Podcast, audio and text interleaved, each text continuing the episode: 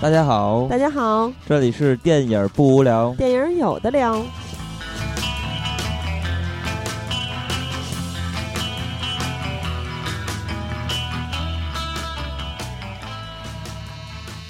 如果喜欢节目，请在新浪微博搜索“电影不无聊”，在微信公众平台搜索微信号 “dybwl” 下划线 “pq”，记“电影不无聊”首字母，关注我们。我们会不定期赠送电影票与周边礼品，分享热门影片观点。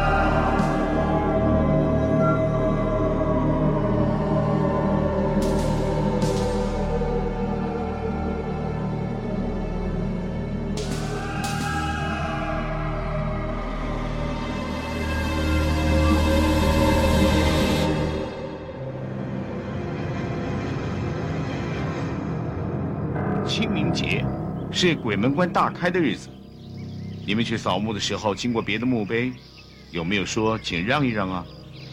上香的时候有没有分一点给旁边的坟墓？见到俊男美女有没有想着要泡人家？有没有说一些不三不四的话呢？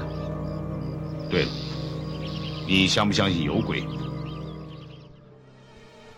欢迎大家收听《电影不无聊之惊叫一点钟》。大家应该呃看过这部特别经典的香港恐怖系列的话，大家就知道这是出自于《阴阳路》这个系列的第一部开场的毕彼得说的一番话。然后我们觉得它特别切合今天的主题，因为这个清明节嘛，所以咱们就来录制恐怖系列。是的，大家好，我是喜儿，我是金刚。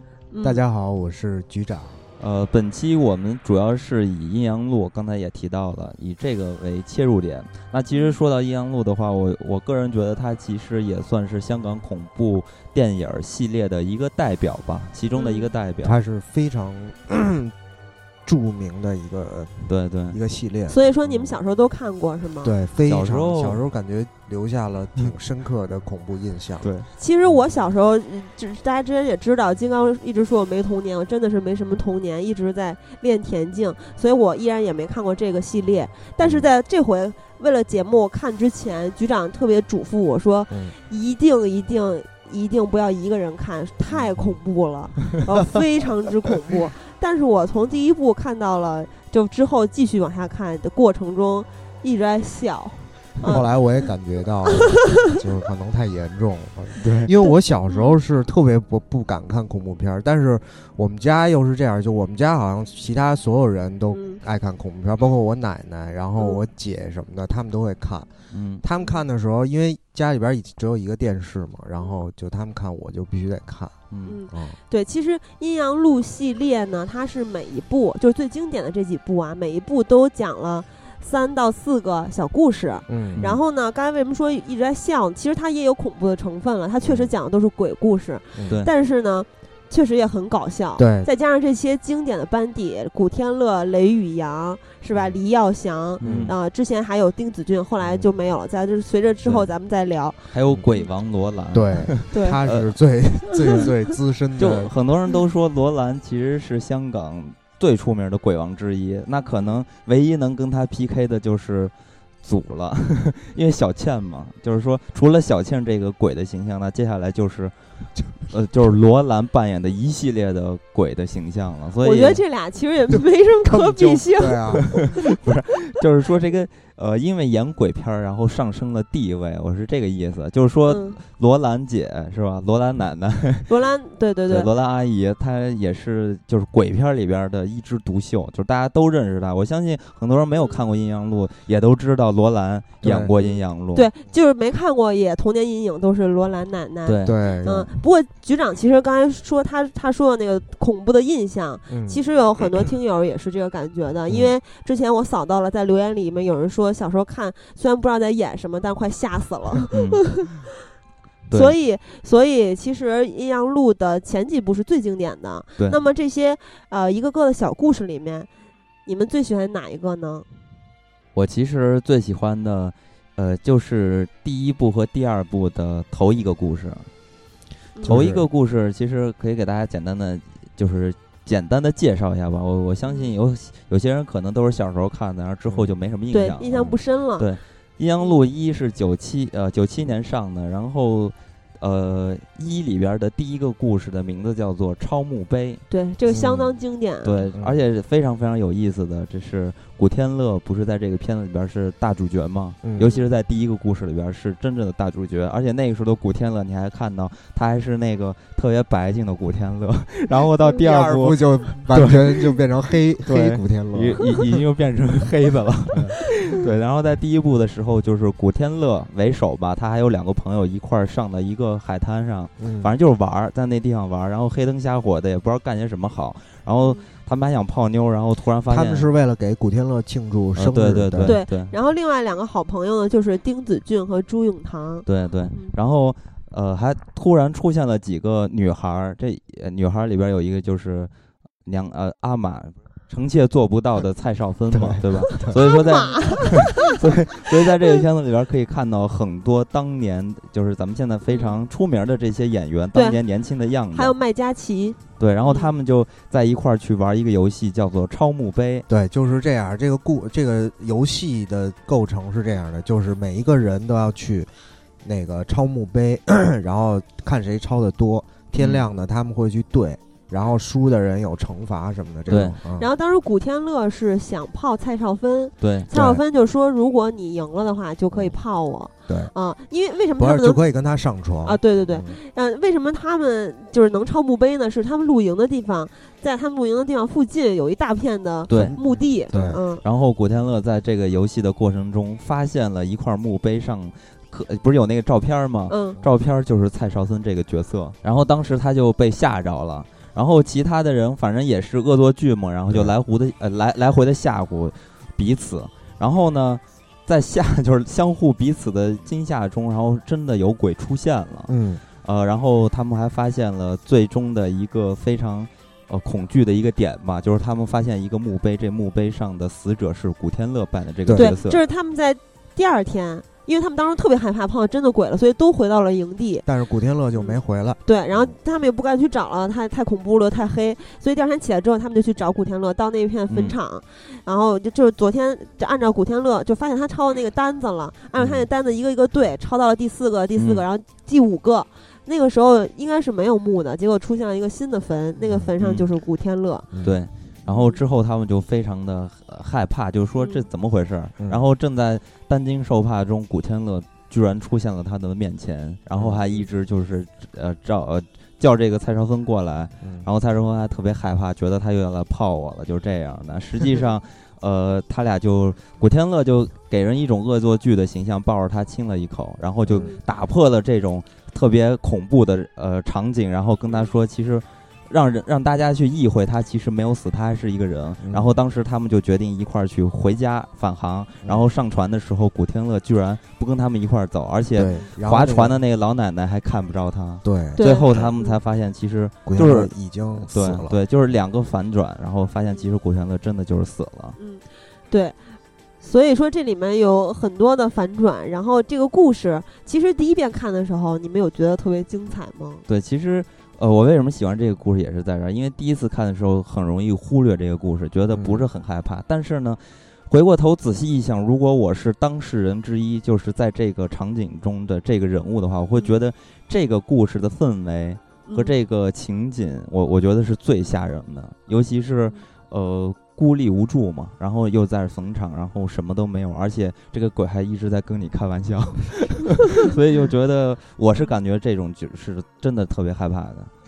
然后再说我喜欢的《阴阳路二》，我在你左右的里边的第一个故事，也是我特别喜欢的。然后这个故事的一开始，他是古天乐、还有雷宇阳、还有丁子俊这三个人，他们是刚才咱们提到的一个节目，叫做《金教一点钟》这个电台节目的三个主播。然后他们在呃做这个节目，其实就是跟这个听众。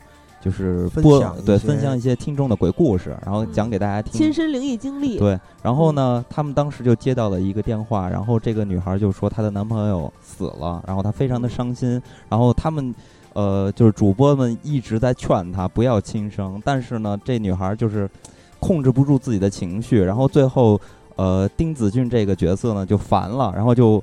说，那你就去死吧，死了你就能看你的男朋友了。结果没有想到，这个女孩就真的自杀了。对她，因为她当时的状态是喝多了，对，然后呢又非常难过，然后她又一煽动，她就真的跳楼了。然后之后呢，这个女鬼然后就回来找他，就跟他说：“我我自杀了，但是我还是没有看到我的男朋友。”嗯，当时就他就特别害怕。然后这个丁子俊呢，就为了解决这个事情，然后他就找到了这个女孩，就这个死者的家里，然后去。了解一下她真实的背景，然后到了这个家里，拿了一本女孩写的日记，然后他发现他一直在读这个女孩的日记，然后发现这个女孩的一些情感，就是让他触动到他内心一个对，就他爱上了这个死去的姑娘。最后呢，这个姑娘就一直回来找他，然后他呢就跟这个姑娘呃完成了一次跳楼的自杀的过程，然后两个人就结伴。离开了这个，对，所以这个故事我觉得也特别有意思。首先，也不是说他多害怕，而且不是等一下，这个故事最后也有一个小小的反转，嗯，就是刚开始电影中描写这个女孩的母亲，她是一个又瞎然后又残疾的这么一个人，根本就没有什么生活能力。但是故事的最后演的是这个女孩她妈到了这个。丁子俊，丁丁子俊的家中，然后把那个女孩的日记给拿走，对，是一个特别正常的一个人的状态。所以其实就是他妈的一个阴谋。对对，所以说其实这两个故事都有一些耐人寻味的地方。总之呢，我就是想说，其实我看到这两个故事，当时看完的第一感觉其实并不是害怕。呃，首先呢，这个故事我觉得都挺离奇的。咱们也不提这个片子的拍的怎么样，但是呢，这个故事呢，给你。传达的一种感觉，我觉得特别有意思，尤其是《阴阳路二》的第一个故事，就是刚才说的这个，我在你左右，对女孩自杀的这个故事。其实这个故事特别有李碧华的感觉，因为咱们看李碧华写的那些，呃，短篇的小说，你会感觉它其实就是一个都市背景，然后有一些人文的，就是情感方面的东西，而不是只是。呃，就这种冤和债的感觉，其实它是有一种都市之间人和人之间关系、情感方面的一些诉求，所以，我我是特别喜欢，就是我在你左右这个故事的，而且真的是我觉得特别有意思，只不过说拍的确实不太好，但是相对来说呢，我在你左右这个片子呢，虽然说咱们。看整体的质量不是特别好，但是通过那段小故事，你也可以发现这个电影拍摄的一些不同之处。嗯，因为咱们经常看这种恐怖片的时候，都会发现他们会用大量的剪辑，然后镜头速度会非常快，对吧？但是呢，咱们在看邱礼涛在处理《阴阳路二》的时候的一些场景的时候，他用到了这种升格的拍摄方法，对吧？然后。呃，放着那种非常老的歌曲，就有一种文艺片的气息。而且它它那个好像都不完全的是升格，因为它的画面会有跳帧。对对，它而且是第二部，这个必须得说一下，就是《阴阳路》第二部，相比其他后边还有包括第一部的这个。呃来说呢，就第二部的画面是最好看的，嗯，包括它色彩的运用也非常的好，对，所以就看起来它就是一个有一点文艺片的感觉，就粗糙的文艺片的感觉，对对对，就那调调，然后从故事的取材上也是这样，对。而且其实金刚刚才说到这两个故事，第一部的第一个故事《超墓碑》。也是，呃，第一部比较特别嘛，是雷宇阳扮演的这个角色，他以旁白的形式讲了三个故事，但是后面呢，他又参与到这三个故事之中，啊，然后他以旁白的身份讲的时候，比如说咱们在节目刚开始的时候放的，其实是涉及到跟咱们这期节目另外一个特别契合的点，就是让大家说一些风俗、一些忌讳。对，当时他在说的时候，在说呃昌墓碑这个故事之前也。讲了一些啊，什么你不可以胡说胡说八道啊，在坟场。还有像金刚刚才说那个女孩自杀，然后丁子俊一块儿自杀那个故事，他也说了一个习俗，就是说古人要守孝三年，而且还要住在坟墓旁边儿。然后现在呢，大家带一块黑布，七七四十九天就可以拿掉了，啊，然后。啊，这这个其实我是不知道的，就是说什么解秽酒这件事儿。当时他们不说出出完殡都有解秽酒吗？然后他们就来了个解会游。嗯啊，说到解会游，就说到我比较喜欢的故事了。嗯就是在第二部的第二个故事，就刚才金刚那个故事之后的故事啊，嗯那个主播死掉了，跟那个女孩相会的主播叫长毛嘛，长毛死了之后。雷宇阳演这个角色就非常的伤心，然后呢，另外两个好朋友给他办了一个解会游，这个故事叫做游船河，嗯，然后所以他们就在去乘船出海去玩儿，然后呢，另外两个朋友呢就答应雷宇阳给他找几个妞儿，结果最后没找到，所以他们就嗯乱拨了一个电话号码，嗯然后就来了一个姑娘，非常漂亮，他们就特别高兴。虽然说三个男的只有一个女的，对不上嘛，一对一，嗯但是他们也非常高兴，就出去了。啊，这个姑娘就跟他们一路就开船啊什么什么的，然后开到了一个地方。之后，呃，捡起了一个姑娘，就他们嗯认为这个姑娘是之前在，在这个呃长毛出殡的时候，在坟场有个老奶奶说我的女儿去哪儿了，然后还呃一些铺垫嘛，都是会让你以为这个姑娘是失踪的那个女孩儿。嗯然后呢，他们就觉得是这个女孩儿呢，她她其实没死，给救上船了。把这个女孩儿救上船之后，就发生了一系列怪事儿啊，嗯比如说他们在吃饭的时候，啊，吃着吃着吃出了一大堆蟑螂，对。啊，然而且呢，还有就是船莫名其妙熄火了，在一个不知道是什么海域的海上，嗯，然后孤立无援啊，嗯其实也是跟那个超墓碑是一样的，他们当时在那个野营的地方也是逃不出去嘛，嗯。啊，然后呢，结果他们后来就，呃，好不容易发现了他们旁边有一艘船。其实发现这艘船本身就非常奇怪，因为本来身边是没有船的。对然后突然也没有听到任何开船过来的声音，就突然出现了一艘船。但是呢，他们在这个情况之下肯定是想被救嘛，所以迫不嗯及待就往那边游。嗯这个时候就有两个人游过去了。嗯游过去之后，发现了这艘船上其实发生了命案，反正上面是嗯有死人的。结果呢，这个死人是谁呢？就是在他们那艘船之前待在那艘船上的这个跟他们一块儿约会的这个姑娘，还他还还有他们之后救下来那个姑娘，等于这嗯两个人都已经死掉了，对，而且死状是非常的惨的。嗯那会儿我觉得还挺恐怖的，加上音乐啊等等的渲染，然后结果呢，等于说。这个这两个男的游到了这艘船上之后，发现这两个人死了之后，他们自己那艘船上的那两个鬼还和他们另外两个朋友在一起，他就想去嗯干脆就告诉那两个朋友，其实他们已经死了，是鬼。但我结果回去的时候发现那两个朋友已经死掉了。对啊，然后其实这些人后面就已经大家都找不到，就是失踪了，因为后来他们，呃，镜头交代了他们报九幺幺，然后由于 那块儿也是一这个特别搞笑，对，他们跟九幺幺报案，然后特别慌张，然后说也说不清楚，也不知道他们在哪儿。然后他们那接线员偏得让他们说他现在在哪儿，然后但是他在海上边，他没有办法告诉接线员在哪儿，然后他嗯接线员就一直问你必须要告诉我你在哪儿什么的，然后最后他们就说不清，然后接线员说你神经病了，然后把电话给 挂了。对，然后后来在嗯第二部的下面的故事，大家可以知道，其实这些人全部都失踪了，嗯，因为最后一个故事就剩下古天乐了。嗯啊，哎，这个故事里面其实也有好几个反转。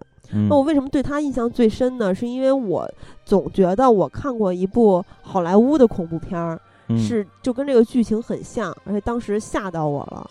然后还有一个就是像刚才金刚说的，如果说代入感的话，我觉得在这个时候，我认为比长嗯墓碑要可怕。就是其实你跟鬼待了很长的时间，然后会发现他们其实已经死掉了，嗯然后你还没有办法，你必须得回到有鬼那艘船上，因为你要救剩下的两个朋友。嗯然后这个就反正所有一切都是充满了未知和嗯危机的。还有我之前嗯看过一个鬼故事，就是关于在他们有一堆人去野营，然后呢有一个人其实回来，那人其实已经死掉了。那个鬼故事嗯特别有名儿，我觉得跟这个鬼故事感觉也特别特别像。其实也是有一点儿嗯。密闭恐惧症的感觉，因为他们就嗯。被锁在那个船上了，因，为哪儿也去不了，还有一种感觉就是你不知道谁是人，谁是嗯。鬼。无处可逃的感觉。嗯，然后还有一个我比较喜欢的是《阴阳路一》里面的第三个故事，那个故事叫《红当当》。其实这个故嗯事还是挺轻松的。这个故事里面，刚才咱们说到第一部里面，雷宇阳一直是扮演一个旁白的角色嘛，嗯，但是其实他在这个故事里面是介入到这个故事里了，因为他嗯演、他一直是一个神棍嘛，旁白的时候也是一个神棍。嗯然后在这个故事里面，他他演的这个神棍还帮助他们解决了问题。哎，等一下，这个这个故事他演的那个神棍是跟他另外一个人，他俩是嗯双胞胎，对，就是说这个演员演的这个故事里，但不是之前旁白的那个人。啊，对，可能我没有说清楚。这故事是怎么回事呢？就是麦嘉琪跟两个男性朋友，其中有一个是嗯她男朋友去扫墓，嗯然后扫墓的时候呢，就有一个鬼看上她了。这嗯鬼是还挺色的，但是非常帅啊。然后为什么看上他呢？这里面也涉及到了一个忌讳，嗯就是喜欢晚上上街的朋友千万不要穿红色衣服。嗯啊，小姐们，胸围和内裤也包括在内。嗯哦，这个也是雷宇阳作为旁白去跟大家说的一个忌讳。对。啊，然后反正就是盯上他了之后，首先他穿的白裤子上有一双红色的这个血手印儿，然嗯后他回到家之后，这个鬼就开始对他实行性侵犯，嗯，而且呢，其实麦嘉琪也沉浸在其中，他非常的享受。呃，然后而且他还穿了一套非常非常性感的红色内衣，但是这个故事有一个镜头让我印象非常深刻，嗯。就是他在洗澡的时候，嗯，就那简直是丑丑到 愁啊死，我觉得马嘉祺还挺性感，挺漂亮的，但是他嗯洗澡的时候有一个镜头，那个 实在是就是脸上被浇水，没有，就整个脸部轮廓暴露出来了，对，然后鼻孔还特别冲着镜头。我觉得主要是那个年代的化妆还有拍摄都不太行，然后审美角度问题样嗯嗯，反正就是呃，另外她两个男性朋友，她尤其是她男朋友非常担心她，因为她她怎么 call 她嗯她也不回。然后呢，他们俩就来到这个大楼里找她。首先他们坐电梯的时候就遇到了一些问题，之前梅佳琪那块儿也有交代，就是他们上到了三层，电梯之后，对电梯莫名其妙会停在三层，然后再继续往上，然后再开到麦佳琪他们家那个楼层嗯啊。然后到了麦佳琪家之后，发现他们俩是无法对抗这个色鬼的，然后被色嗯鬼给轰出来了。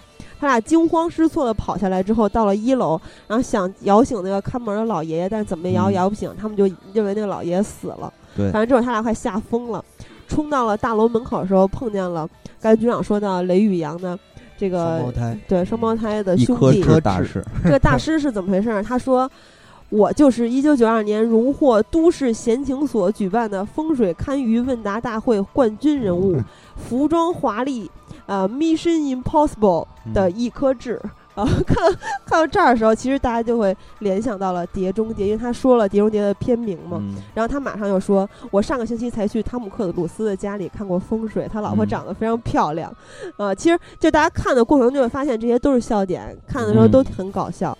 然后呢，他就说我很好奇好奇，想过过瘾，你能不能让我上去弄去弄那嗯鬼？反正我也不收钱。看他看到他的名字的时候，我就想到了《黑猫警长》里的一只耳。总之，一颗痣大师就跟着他们俩上去去弄这个鬼。然后特别搞笑的是，他跟这个色鬼达成了一个协议，嗯色鬼最后是走了的。为什么走了呢？因为色鬼说你让我打你一顿我就走，他就真的打了一顿一颗痣大师，然后他就走了。那你没什么喜欢，我喜欢这个故事，还是因为他让我联想到了一个电影，就是《嗯透明人》。嗯其实麦嘉琪演这个角色在被鬼性侵的时候，就以前啊，就在一颗痣大师去去处理这个鬼的时候，处理这个鬼之前，咱们还都会认为他挺嗯享受的，他是沉浸在其中的。嗯其实大家可以看到，他把这个鬼驱走之后，麦嘉琪是一个蒙圈的状态，就他还是嗯挺不高兴的，嗯他也不知道他之前发生了什么。嗯。啊，就跟之前咱们看的李碧华那个某部电影里面的那个那个女的，她男朋友回来找她，然后吸她阳寿，还哦不还反还是那个是呃枕头那个故事，嗯。反正就是吸她的阳寿。然后这个故事让我想到了透明人，嗯，嗯。透明人当时他不是变成了透明人之后，就去强奸他非常喜欢那个呃前凸后翘的美貌的邻居。嗯而且其实这个故事让我让我想到这个忌讳，就是我觉得这个忌讳大家真的要注意。曾经在非典那段时间，我听一个玩滑板的朋友讲，因为他们不是老在王府井这边玩滑板吗？嗯然后就说他们有一天玩滑板玩到深夜了，碰到了一个一身红衣的非常漂亮的女人，然后就嗯跟着她往什么一个咖啡厅还是哪儿走，然后走着走着，反正就突然在一个不可能会消失的地方，就是一个一个就走着走着突然就消失了，所以那很有可能就是厉鬼。然后大家看到很多电影里面的鬼啊什么都都是一身红衣，然后所以以其实大家一一直一直都听说不要穿红色衣服嘛。我觉得这个故事还提醒了大家不要穿红裤衩和红红红内衣。其实麦嘉琪当时在墓地的时候就是穿了红裤衩，嗯，所以被鬼盯上啊了。，然后我说一下我比较喜欢的两个故事吧。我比较喜欢两个故事都集中在《阴阳路》的第一部里边儿。第一个故事就是呃第二个故事，这个故事名字就叫做《阴阳路》。嗯然后呢，他的这个演员是钟丽缇，然后就非常美丽。她这个故事讲的主要就是以钟丽缇扮演的这个角色，是她跟她老公要庆祝结婚周年的纪念日，对然后他们相约在一个饭馆吃饭。对说这饭馆特别逗，他们为了嗯。纪念结婚纪念日去了一个郊呃偏远的地方，嗯。然后这个饭馆特别特别的破，对。就农家乐的感觉。对。对，就你以为它是一个多么高档的餐厅，对对嗯，然后结果呢，这个这个是钟丽缇呢，在这个去的路上呢，她要去一个小商店里边取给她男朋友准备的礼物，然后在准在取这个礼物的时候呢，一直都下着大雨，他们都在路上开车，然后取这礼物的时候，她就碰见鬼了。这个店里边就有一个老奶奶，她看见老奶奶叫门，老奶奶不理她，还看着她。嗯，然后后来呢，突然她要进去了，然后她取完礼物就问那个老板娘说说那个那里边有一个人在那儿吃点心，说那是谁啊？然后老板娘就突然岔开话题，然后后来这个她就走了，然后那个老板娘就去给那个她死去的妈妈上香，嗯，然后那个照片就是刚才在那里边那个那个老奶奶，嗯 然后后来呢，钟丽缇就就走，她就给她老公打电话说：“老公你在哪儿啊？”什么的。然后呢，就这老公正在刚带着石榴姐看完房，嗯，然后呢，准备把这石榴姐和这个看房的风水师送到家。这个时候，他的副驾上面还坐着一个更年比钟丽缇更年轻的一个女生，这个女生就是小三儿。对，然就是郭后可盈演的，对，嗯，都是大明星，嗯，嗯就是郭可盈演的小三儿。然后呢，他们在车上讨论什么问题呢？就是那个大师说，他刚才带着石榴姐看的那套房风水不好，然后说出好多原因，说这是一间凶宅。然后他就对于风水的这个理论特别不屑，他又说，如果要都是凶宅的话，那就就大家就都不要买了。然后什么，啊，说上一户怎么没死对对啊，尤其是他为什么不屑呢？他嗯除了他就本来就不信这个，还有一个嗯。他更想卖这房赚钱。然后后来那个大师就有点有点不高兴，然后就说说你，他说那我免费给你看一下，然后说你的印堂发黑，说你将你肯定会有大灾祸，然后说而且你的眉毛什么分叉还是什么，说你你有就是你你会就就有水灾的这个感觉，而且当时还下着大雨，嗯然后后来呢，就是他就是依然是不信，然后突然这个他这个车就硌到一块石头，然后后来车就停了，然后那个风水大师说说说算了算了，我不坐你车了，我我要走。大师其实是嗯惊慌失措逃跑了。对对对，嗯然后那个石榴姐也说，哎，我那我跟你走，然后就走了。然后后来他那个他郭可盈就偏得让他去送他回家，但是他说我跟我老婆约会已经要晚了。对嗯然后后来他就就闹，对，就开始闹闹闹闹，然后就撞车了。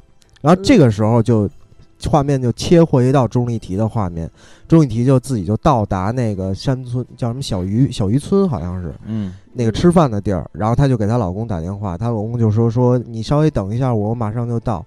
然后呢，她就莫名其妙的睡着了。然后这个她醒来之后一看表，已经过去了半个小时四十分钟了，好像是。然后她老公发现她老公还没有来，她她俩就打电话，她说老公你在哪儿？然后那她老公就说说啊我已经到了，你看见没看见我？然后钟丽缇就说我现在就在这个门口，我没看见你。然后她老公说我我现在已经开进来了，我也没有看到那个饭店门口有车。嗯然后这个时候，观众我就开始认为，哎，他俩到底是谁有问题？因为钟丽缇刚开始碰见鬼了，嗯，他很有可能会出事儿。对嗯钟丽缇，而且她不光是在她拿手表那个店碰到鬼了，她在嗯路上的时候也遇到了一个很奇怪的事儿，就是嗯突然有一个大树杈子掉到她车上，啊，对，然后罗兰奶奶在这时候出现，对还警告了她一句。啊，对，嗯不要再往前开了。对对对，对我忘了这。所以这个时候，我当时就认为是钟丽缇死了。对，嗯而且最明确的那个车祸出现的点就是她，呃，钟丽缇的老公撞车。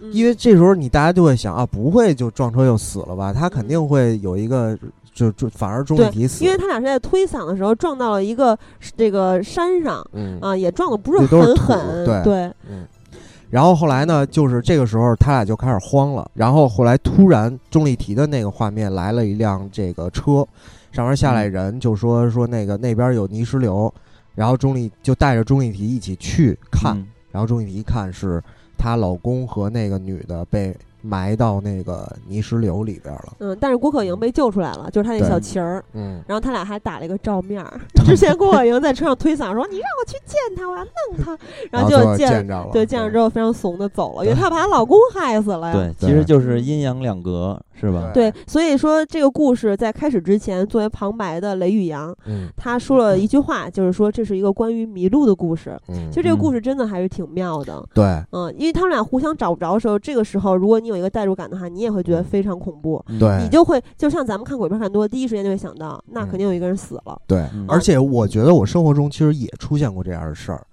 但是每次出现这样的事儿，其实最终结果就是，其实大家就没找对地儿嘛，要不然相互就没看见。嗯。但是我每次当我跟我朋友出现这样的情况的时候，我都会跟他说：“ 我说哇塞，我说咱俩咱俩出现在平行世界当中啊。嗯 ”然后等会儿，嗯然后这个故事的这个呃男主就是接下来喜儿喜欢的那个故事的那个色鬼，对对对，就是他们扫墓对然后碰见的那个色鬼嗯啊、其实局长说的这个故事也有一个忌讳，就是雷玉阳来作为旁白说的，说如果晚上你非得要上街，当然晚上最好不要上街。他说，嗯、如果你非得要上街的话，千万不要走路边儿，还有千万不要在街上随地小便。嗯，然后嗯这个这个，其实我不知道跟这个故事有什么关系。对 这个故事也没有人走路边儿，也没有人在地上小便。对嗯呃，反正他就是说，每个晚上都是有满街的穷鬼和恶鬼跑上街讨生活，所以说走霉运的人，随时都有嗯可能会见到那些脏东西迎面朝你撞过来。然后我也最喜欢这个《阴阳路》第一部的最后一个故事，这个故事嗯叫做“驼地位”。嗯，这是什么意思呢？其实我我还特意去查了一下，这个“驼地”是什么意思。驼地就是应该也是香港那边的称呼，嗯就是它一般是比如说这个这个地方有一个地痞流氓，一小流氓。他的家就叫驼地，嗯。然后还有另外一种说法，这个驼地位就是说这个是对凶神恶煞这个待的这个位置，嗯。就叫做驼地位。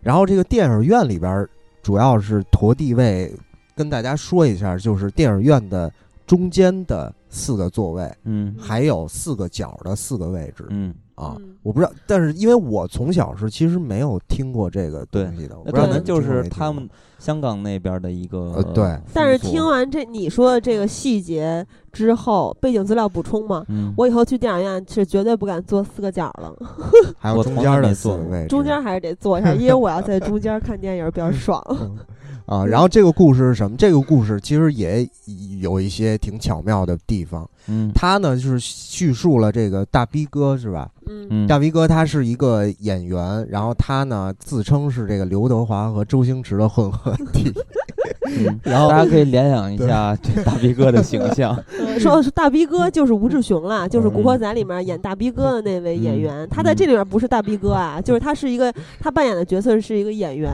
嗯。嗯，他的主演的电影是跟石榴姐主演的那个《天天若有情》。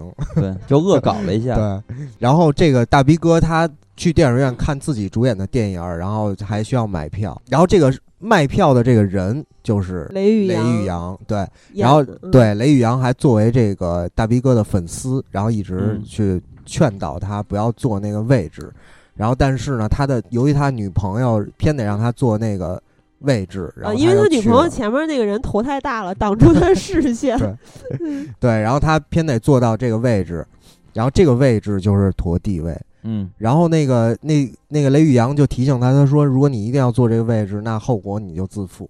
嗯然后呢，他出现什么问题了？他就出现电影看到一半，他女朋友说我要去厕所，然后他女朋友说你要你必须要陪我一起去，然后他就、嗯他俩就去厕所了。嗯然后去厕所之后呢，他在门口等着他女朋友，然后就不出来。然后大逼哥说那我自己也要上厕所，然后他就去了。嗯就出来之后呢，他就发现他自己被鬼打墙了。嗯嗯，就无无限的在连掀那个电影院的门口那个帘儿。嗯其实那一段其实还是挺恐怖的，那一段让我，因为我以前虽然以前看过这电影啊，但是呃最近再看的时候，我依然是有一点点害怕的，嗯因为你他每次在掀那个帘儿的时候，你永远都会想到，哇塞，他下下一次掀会不会突然出现一个脸鬼？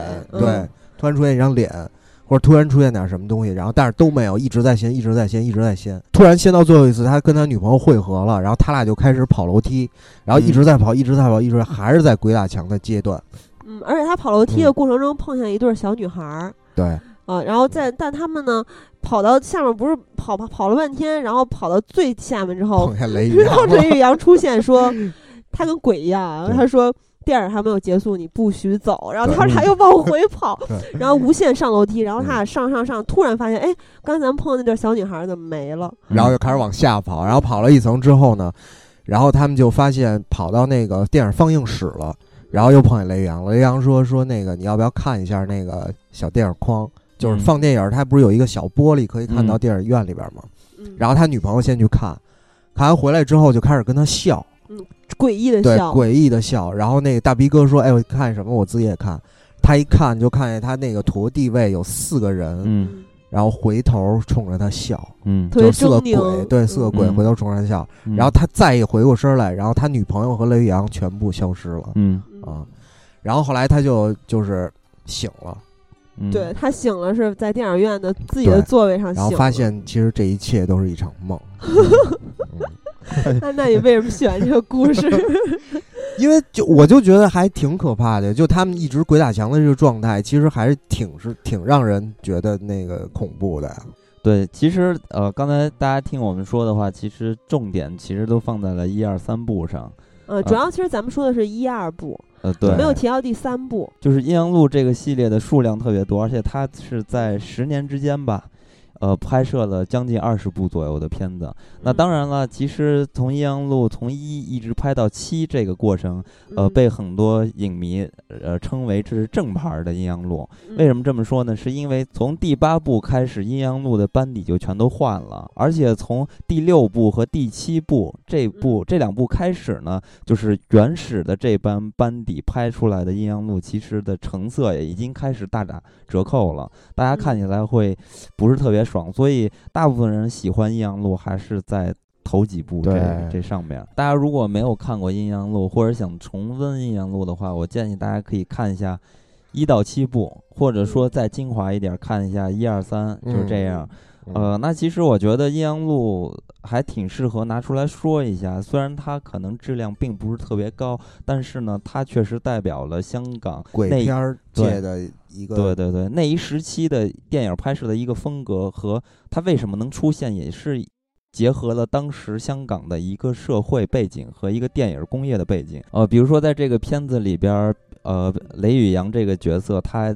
通过电影吧，也表达出来的一些话。他就说到，大概意思就是说，现在做电影都不好混，不好过日子，也挣不着钱。其实也是无意中在说出当时时下香港电影的整个的一个市场，确实非常非常的差回归之后就不行了。对对对，嗯回归九七年是香港，从九九三年开始嘛，香港的这个电影市场就开始下滑，然后到九七年是跌到了低谷。对，而且就是包括第七部，我感觉就它的预算可能只有两万块人民币左右。嗯 反正对，反正呃，这也是代表了当时出现的这一批电影的制作啊，其实特别有意思。咱们呃从远点儿来看的话，其实可以发现，香港最早的一些恐怖片儿都是以《聊斋志异》的。经典的故事来取材的，比如说咱们小时候看的那些画皮啊什么的，嗯几个狐呀仙儿的这种，都是比较文，就是文绉绉的感觉。然后一直到后期，香港就开始模仿欧美的或者日本的呃日本的东南亚的这些恐怖片儿，呃，嗯然后进行拍摄。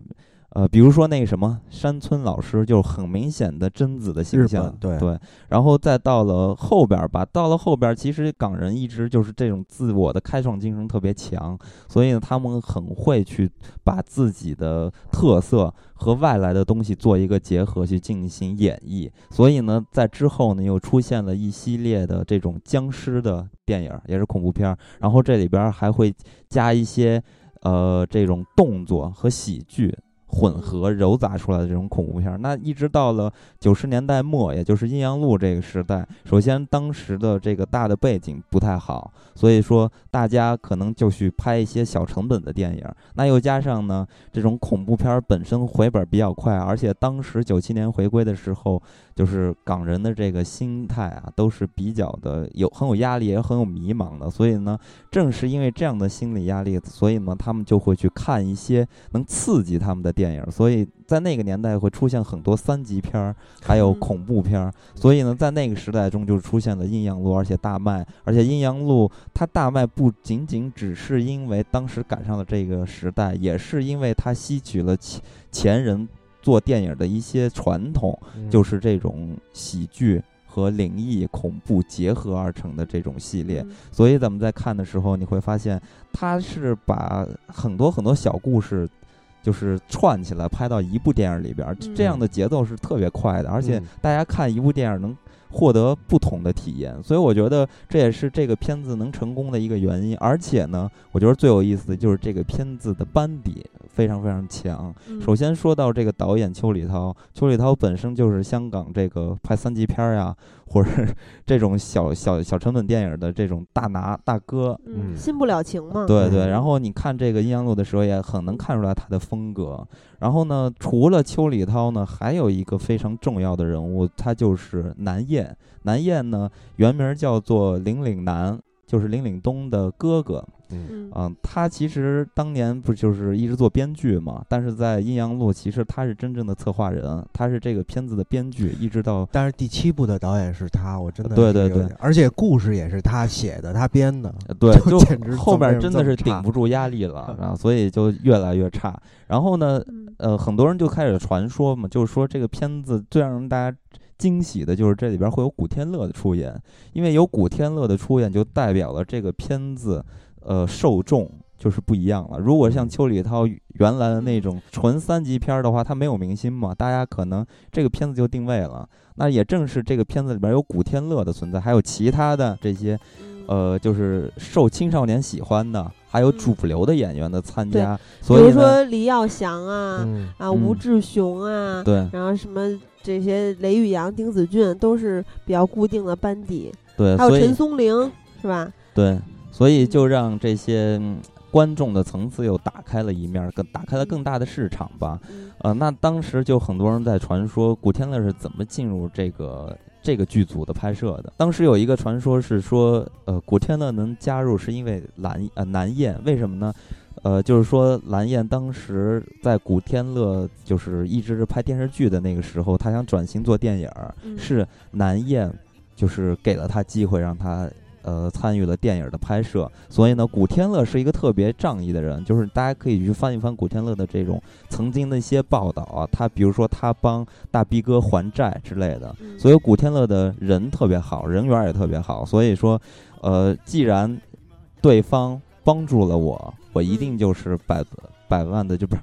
就百般的回报你嘛，所以他就也加入这个片场。然后还有一种说法就是说，这个片子古天乐能进来是因为雷宇阳的一个游说，所以呢把古天乐拉进来。但是也不知道到底是哪哪一个是真相吧。但是我觉得，呃，最终的结果最重要，我们就让大家可以看到古天乐 从小白脸儿一直变成黑黝黑黝的大汉子。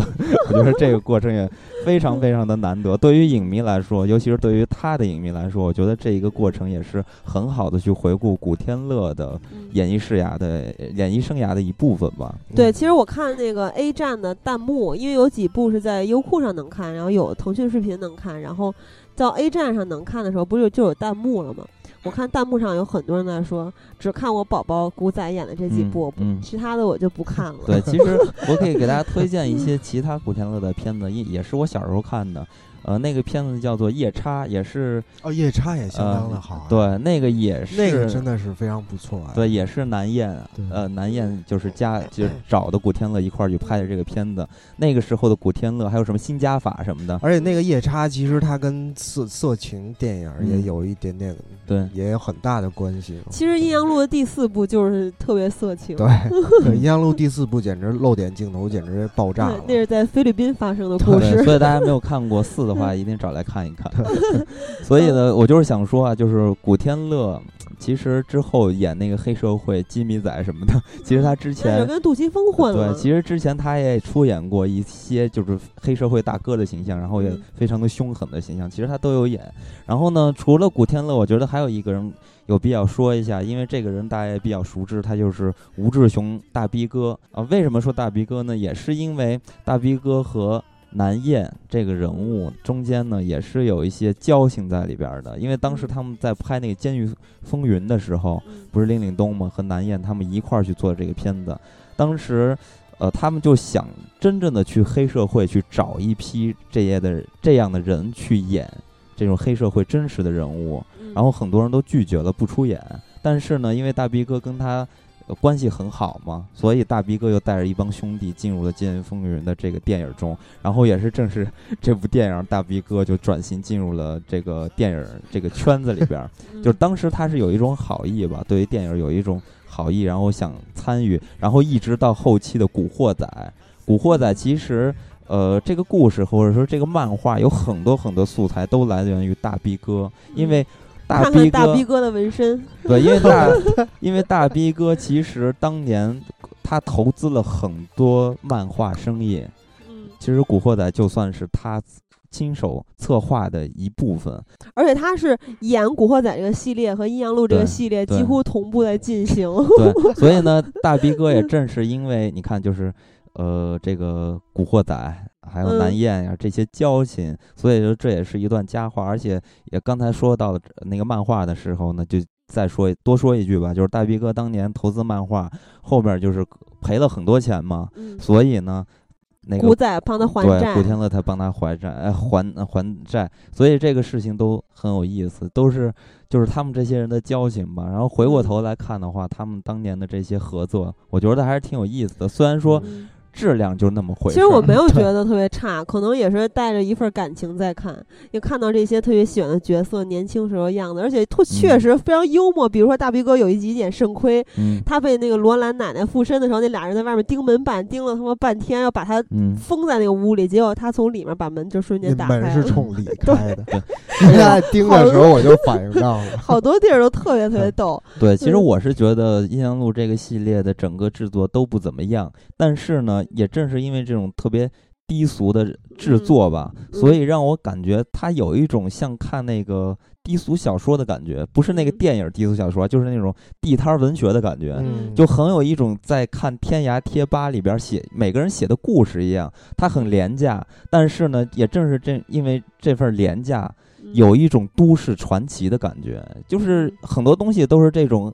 感觉是你无意中发现了宝一样的这种感觉，其实就跟我之前那期节目提到的那本《千奇百怪故事大王》的感觉，对，就跟特别特别像，对，就跟看那个书的感觉一样，就是很廉价，但是呢，它就有是这种都市的文化在里边，所以我觉得，呃，反过头来来说，其实还是个人还是比较喜欢这个系列的。呃，咱们除了阴阳路，就本期节目除了阴阳路，咱们其实还想带入一个。其他的话题就是关于清明节的一个话题。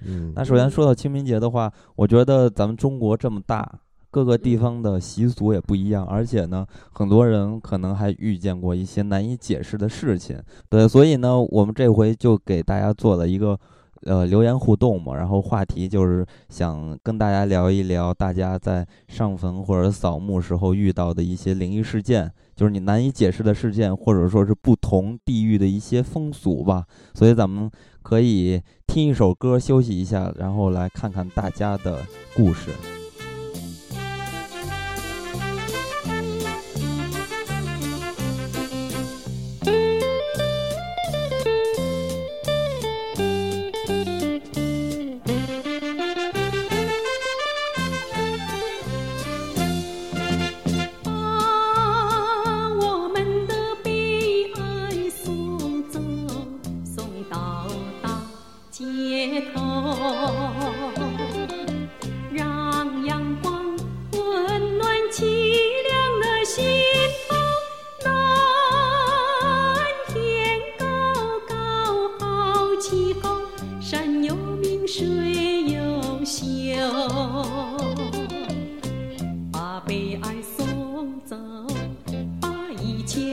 我在脑后我在你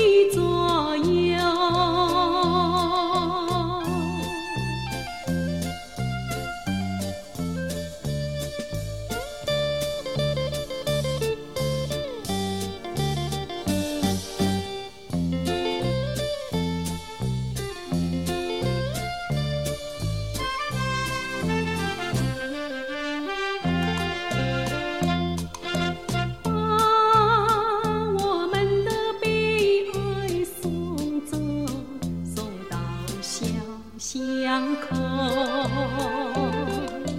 让微风吹散胸中的烦忧，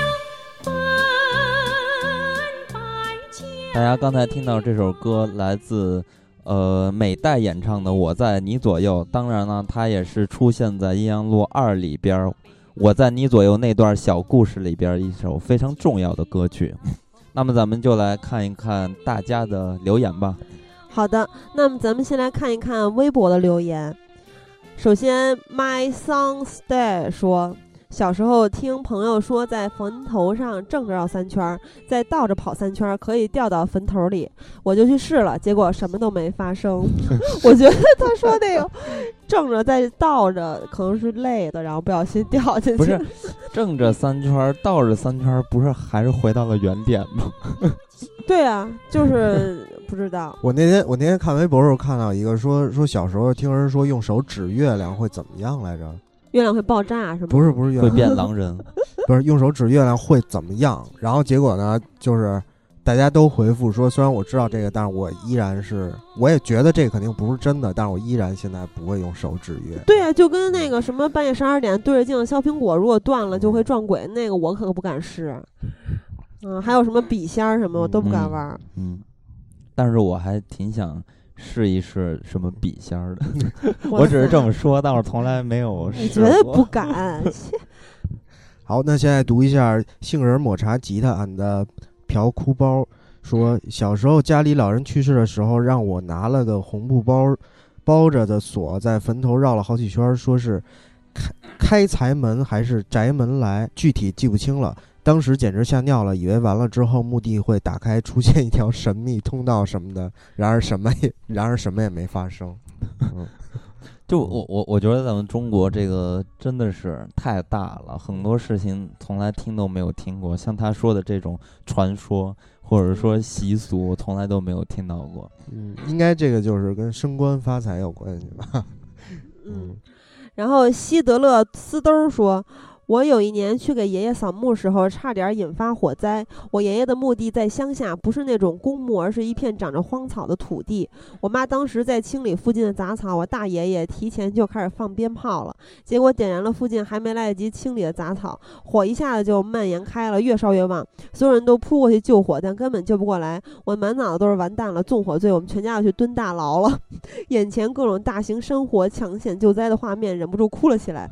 突然风向就变了，风把火往回刮，火势立马就被控制住了。再没多久就开始下雨了，全家人都在雨里高兴的直跳。后来，后来家里人说是我爷爷显灵保佑了我们。不过还是要说清明扫墓注意防火安全。对对对，这个是因为我们之前啊，就是家里。呃，嗯不是去一般去那个火葬场嘛，但是嗯火葬场人太多，所以呢，我们就会到火火葬场附近的一个山头，嗯然后去烧纸。嗯然后烧纸的时候，因为上面有很多枯草嘛，嗯因为你你想啊，就是这个春天嘛，呃，都草都长出来，而且天也比较干燥，所以很容易着火。经常呢，我们就会看到那个硝烟四起的感觉，就是真的挺担心这一下就全着了火。呃，而且其实现在北京这边儿是不让在墓地上烧纸了。嗯对，嗯、就是，呃，很多人就开始在十字路口嘛，所以大家经常会在这个阴历的一些日子里面儿会看到巨多巨多人在烧纸。反正我们家每年去墓地的时候都不会去，因为现在墓地不是不让烧了吗？它会有一个地方专门儿给你用来烧烧，但是那块儿就有巨多巨多的人，所以我们家嗯很少在那儿排队去烧纸。呃，这个悠悠本真名说，生在广西的小县城，这里的坟都是依着山建起来。每到清明清晨，全村鸣放烟花爆竹，扫扫墓供祖宗，真真应了那句“纸灰飞作白蝴蝶，泪血染成红杜鹃”。夕阳西下后，全村很默契地陷入宁静。这时候，整座山的纸扎人兵和坐骑看起来十分诡异。走在乡间的小路上，有种阴阳路大开，来到了荒墟的感觉，绝对比封门村要可怕。诡异的经历是，每天到这天，纸钱会无风飘洒，毒蛾乱飞，不知道是不是老祖宗驾到。我们、壮族清明三月三一起放，总有十天的假哟，嘻嘻。P.S. 初次参与活动，请多指教。作为一个直男，我爱喜儿的霸气，金刚的傻气，奈何局长才是我的菜。哎呦，谢谢。谢 谢 哎呀，真是不错。嗯这条就应该局长念是吧？啊嗯呃，他可，惜局长有一个他留言的有一个字他不认识，然后改成了宁静。对，嗯，其实他刚才说的那个指挥飞作白蝴蝶，泪血染成红杜鹃，我没听过都。不好意思，这个人特别有文化。你对，这是一个诗句是吧？而且里边还有我不认识的字哎。对用的词什么是吧？对对对还走在乡间的阴小路阳路大上，开，马上就唱起来了。走在乡间的小路哎，上。不过那个没有风，只天，不过没有风，纸钱满天飞。哎，这个真的是这样，就是我，嗯我当时我记得我小时候，因为我已经很长时间没有扫过墓了。我记得我嗯小时候去给我爷爷扫墓的时候，嗯，我们家烧那个纸纸钱，然后烧到差不多快烧完的时候，嗯然后就本来是一点风都没有，突然来了一阵特别小的风。小旋风，特别特别小的风，然后那个纸钱就跟龙卷风一样开始卷到天上，哇，就那。个那个画面，我当时是惊呆了，所以。只在你们家烧纸钱那个桶里有这个风是吗？不是，我没有在桶上烧，我们就在哦地面上烧因为我爷爷那个墓，他不是在那个规划特别好的那个、嗯。那个坟墓场，嗯，他是在一个小型的一个地儿。哦，然后当时我真的觉得特别诡异。嗯是挺诡异。我想起来，就是在我们我我我我们家的坟是在太子峪嘛，太子峪非常大啊，然后太子峪会有不不同的地方刮起小旋风，就是哦也是旁边都没风，然后每一家面前都有小小旋旋风。不是不是，但太子峪不是在墓上刮，它是在道上刮，所以每次嗯到看到小旋风的时候，远远就躲开。啊，就是就是说你们很少看到小旋风是吗？不是你经常看到是小旋是风，啊，不是那种你在马路上看到小旋风，对啊，是小旋风里面还是有名堂的小旋风，有能就是里面有纸钱的小旋风。不是一样？我经常看到那些树叶围成的小旋风，小旋风你他妈周不说你。是 旋风小子呀？不是真的，真的，我我觉得这也不算什么诡异，嗯只是他，只是他说那句话非常对，金刚的傻气。不是他写的特别好，然后 他把那个环境啊，就是展嗯现出来了，然后一下就让我联想到那个画面感了，就是嗯那些纸人糊的纸人，我觉得真的是特别吓人，嗯，尤其是纸人，吓死我了。对，真的是，而且他这个还让我联想到一件事儿啊，就是我记得我们当时上大学的时候，呃，毕业的时候大家一起组织去呃那个安徽玩儿，嗯。然后后来我们住的那个宾馆呢，我因为我真的不知道南方的丧葬习俗是把这个家里边人葬在自己家的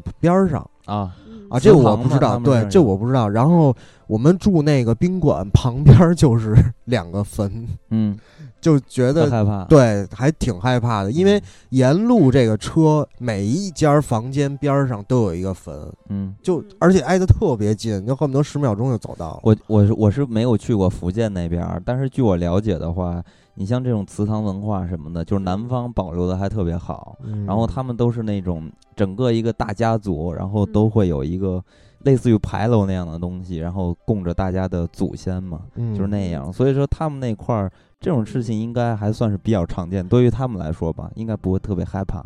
所以说，男方在落葬的时候，是不是像《阴阳路三升官发财》里面最后一个故事啊？就是阿红落葬的时候，因为我记得那会儿说了一段话，就是“天无忌，地无忌，人无忌，西前妄图，百无禁忌，落葬是忌”。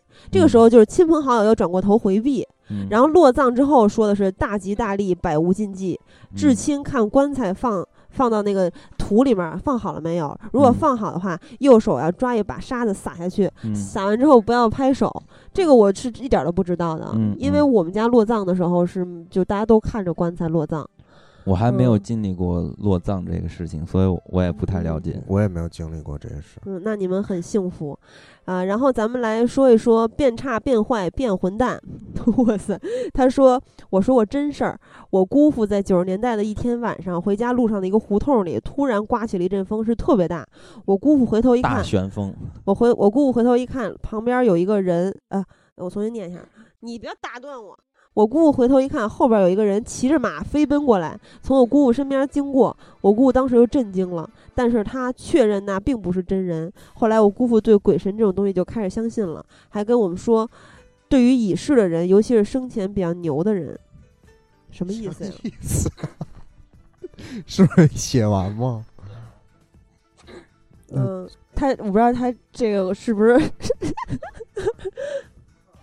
变身了，这怎么没留完啊？这留言感觉，而且忘了，而且一这留言，咱们 把把同样的人都整理到了一起。对，嗯，如果没有一百四十字不够的话，他也嗯。没有后面也没有留言呀、嗯他的大概的意思 应嗯该肯定就是说，对于这种生前比较牛的人吧，对对对，就对，然后他这个看到这个应该是一古代的人吧，骑着马飞奔过来，这这他就是他姑父看到的这个可能是一将军尔过来的，康是吗？不是。好，接下来咱们练。我依旧是自在如风的少年。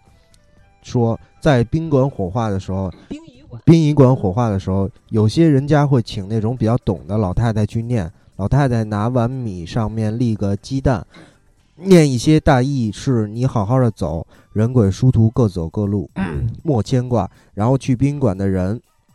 走的时候要撒米、硬币、吃红糖、画火堆、放鞭炮，不能回头。啊这个我都不知道。这个真的是老习俗啊，每而且就是我觉得中国因为那么大，它每个地方的习俗其实都有一点点小小的差别。嗯，但是嗯他说的这种像，呃，大米上面插什么，呃，立鸡蛋，鸡蛋，鸡蛋这个挺奇怪，我老见什么筷子之类，也都是那个电影里边看到的。反我之前看过一个相似，嗯还是我之前看过一个那个就讲苗蛊的事儿，然后反正就各种蛊吧。然后有一个是这个女孩的魂儿被勾走了，然后招这个魂儿。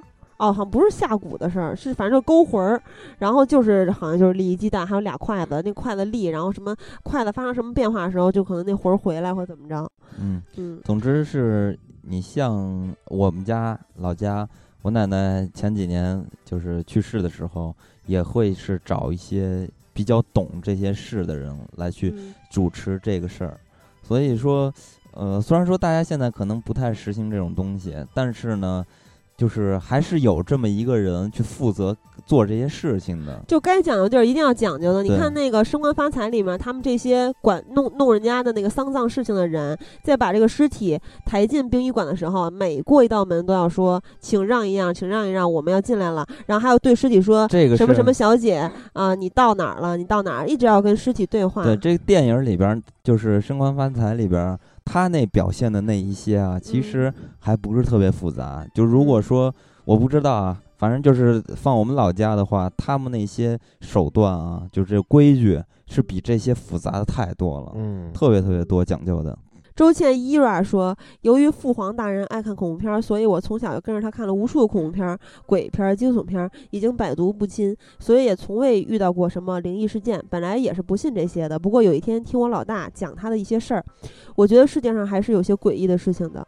老大说那年他回家上坟烧纸，那天是无风，天气晴朗，然后他点燃了纸钱，然后烧着烧着，突然一阵阴风，火就越来越大。”直接包围了他，他跑到哪儿烧到哪儿。最后他实在没办法，从一个山头跳了下去，摔断了半条腿。到现在走路都是一米七、一米五。然后第二年他就可以走路了，又回去上坟。这次他站得远远的烧纸，纸也烧完了，没啥事儿。不过那几天下雪，路比较滑，他女儿走着走着就摔了一跤，然后就骨折了。很神奇的是，还是锁骨骨折，然后就又在家静养了一年。这两年本该是他公司最好的时候，于是他就倒闭了。最后，他请高人去看过，说是有人在暗中整他，高人也不知道用了什么方法，他就不走霉运了。不过他也再不回家烧纸上坟了。嗯啊所以说有可能是他刚开始那个嗯可能犯了什么忌讳，然后嗯，招惹到了不知道对，你看那个《阴阳嗯路》里面，他们去随地大小便的时候，哦，我想起来那谁雷宇阳说那段话是为什么？就说你在大街上走不要随地大小便嘛，因为当时他们随地大小便的时候就不小心。就是他以为他是在往那个油漆桶上随大便，但其实油漆桶后面有一个照片儿有一个人啊的灵，牌位呃，对灵位，好，再来听一下，且听夜雪压青苔说，听我妈讲，我姐小时候身体特别弱，有一次她说看到一个特别漂亮的女的站在我家门口，戴着帽子冲她笑，当时家里就她俩，我妈吓得拿笤帚到处戳。呃，括号，毕竟我妈妈那时还年轻，还没我呢。然后括号，有一次我姐出去玩回来就一直哭，说 别人说遇到脏东西了。我妈妈抱着她在火上烤了烤，念念叨了一些东西就好了，神奇吧？你说那人是马 麻，麻。麻，人他他的留言写的是麻烦的麻，写了两嗯。个。局长其实不知道这些网络流行语应该怎么念。麻麻也可以，蜡笔小新就这么念呀、麻麻，哦，蜡笔小新那个妈妈，对啊然后我的大象对啊，嗯，这个在火上烤念一些东西。我估计他妈也是知道一些讲究，念了一段经还是什么的。对火，上考，为什么我突然想到那个 那个寂静岭里边那个警嗯，察被烤死的那个画面？但是他这个其实与清明儿没什么特别大的关系。嗯，饿不死的饿死鬼说，有人说人死后出丧的那一天中午，在棺材前放一面镜子，可以看到人死后的情况。一直不信，直到我姥爷死后，隐约在镜子里看到个老头儿还抱着个孩子。后来问家里人才知道，我还有一个一岁夭折的舅舅。哇塞，这个嗯挺恐怖的。对，真的假的？真看到了。所以说这嗯镜子这东西还真是对，镜子这真的是那个那天我还看一个一个内容，说的是有一个人在网上问，说我嗯家对面有一个对面的人家在门口挂了一个镜子，嗯然后我是不是需要再挂一面更大的镜子给它返 回？不过那人为什么在门口挂镜子？挺奇在。门口挂镜子是这样，就是我之前我我好像知道这一点，就是说在门口挂镜子是把这些就是污秽之气给照走对给反走。啊，那肯定就照到对门家了，他就这么想的是吧？然后那他看来他只能用一个一面墙的镜子来反射了。对，把门都给弄成其实其实说到镜子，我想起来《阴阳路六》里边，《阴阳路六》就是那个黎姿演厉鬼的那一集嘛。嗯，然后古天乐演这个角色是被回来去索索要他当时那个契约，黎姿嗯认为的契约，反正不重要。但是当时古天乐在一直认为自己要被弄死的时候，他不有一个幕有一幕是他那个洗手间，其实我一直认为那特恐怖，就是很多人的洗手间是一个橱柜，嗯然后那个就是。在你的洗手池上面有一个柜子，那个柜子里面放什么牙膏啊、洗面奶什然后么的，可以把镜子开开，对对对然后外面是两个镜子门，我一直觉得那特恐怖，为什么呀？就是你在看恐怖片的时候，你总觉得他在开开那个镜子门拿完东西，在关上的时候，镜子里面会出现什么东西。嗯，然后你在自己家的时候也会这么想。反正我有亲戚家是这样的，然后我我半夜上厕所的时候，我都不敢开那个看那。镜子，哎其实 我我现在不是因为工作太晚嘛，然后回来的家，然后干一些其他事情，然后睡觉又比较晚，然后睡前的时候关灯的时候，总是会路过一面镜镜子这个这个画面，然后呢，我就一直告诉自己不要看，但是我总想看一眼，就黑的灯，所以我每每回每天晚上其实都要看一下，然后也没什么问题。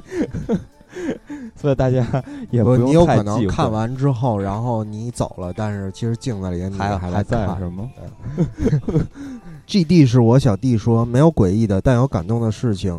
我的太公去世后，我太婆每年都去替他扫墓。太公的墓在墓山的最高处，我一个高中生爬上去都喘着粗气。太婆硬是凭着 凭着口拼劲儿，每年都亲自上山给太公扫墓。太婆已经九十多岁了。每每看到她一脸的笑容，在太公墓前念念叨叨，絮絮说出一年的乐趣，我就能在 离天空最近的地方感受到爱，真的是还非常的对对对，其实他说的这个事情让我联想到另外一个事情，也是当年我爷爷不是去世的早嘛，我都没有看到过。然后，呃，但是呢，据我奶奶说吧，就是我爷爷老给他托梦，然后经常会是在这个上坟之前，我奶奶就会梦到我爷爷，然后就会在梦中，我爷爷告诉我奶奶说多给他烧点钱，然后不够用，然后呢。第二天起来，我奶奶就召集家里的人，就是什么我姑妈呀、什么二姑啊、三姑的，就过来，就包很多很多的钱。反正就是嗯，就是意思就是我爷爷那边生活不好，然后说着说我奶奶就特别伤心，然后就哭嘛。哎，你们家现在还是用那个宣那个纸剪那个钱对，都是自己自己做，我们都是。哦而且现在不是有好多那种大票什么的，他们那边得通货膨胀到什么程度对？，反正我们都烧那元宝，所以嗯反正就是我也不知道这托梦这事儿怎么回事儿，反正就是我奶奶一到这种时期，就经常会梦见我爷爷。然后据我奶奶的话来说，就是我爷爷给她托梦。那你们家会像《阴阳路》有一部里面，就是古天乐跟鬼达成一个契约，就那个鬼嗯不是老给他中彩票什么的吗？赌马嗯赢，然后他就给那个鬼，我看他烧的东西有什么大轮船呀、什么的，还有什么。嗯他还答应那个鬼给他烧烧女的还是什么的，然后那个那个升官发财那集还有什么说烧丫鬟、烧豪宅什么的，我没有你们，没有吗？我就是烧大元宝，金色的大元宝。最实惠的是吧？钱对，不是关键，我爷爷给我奶奶托梦是没钱，不是缺什么家里的摆设物件，是大豪宅那什么的也没要哈。不要不能变嗯现啊！房价这么高，没人买得起。嗯，秋田庆说：“说实话，我小时候还真没看到过这个系列，只是听说。啊、就在去年，我老婆让我给她找鬼片看的时候，我无意中在 B 站翻到了《阴阳路》的合集，看了几部，还是挺喜欢的。是我喜欢那种小故事合集式的电影，还有那种小时候分不清他是，还有那个小时候分不清他和黄秋生还叫不上名字的旁白。哦，他说的是雷宇阳。对，嗯，雷宇阳长相黄秋生吗？反正雷宇阳也雷宇阳也是非常之帅的啊，这种形式我很喜欢，但越往后看就越烂，卡斯也是一路走低。古天乐火了不演了，换成了当时还是小角色的黎耀祥，现在连黎耀祥都是 TVB 一哥，只有蓝姨苦苦坚持到最后。附带局长好帅，嗯那对局长人气很高哎，啊。我才知道这个小小田是吧？邱田沁，嗯，他是一个男的，我还我一直以为他是个女的呢。你怎么你怎么知道他是男男的他说我老婆让我给他找鬼片看嘛。哦哦，哦，哇塞，他女的也可以是他老婆。啊，对，也是。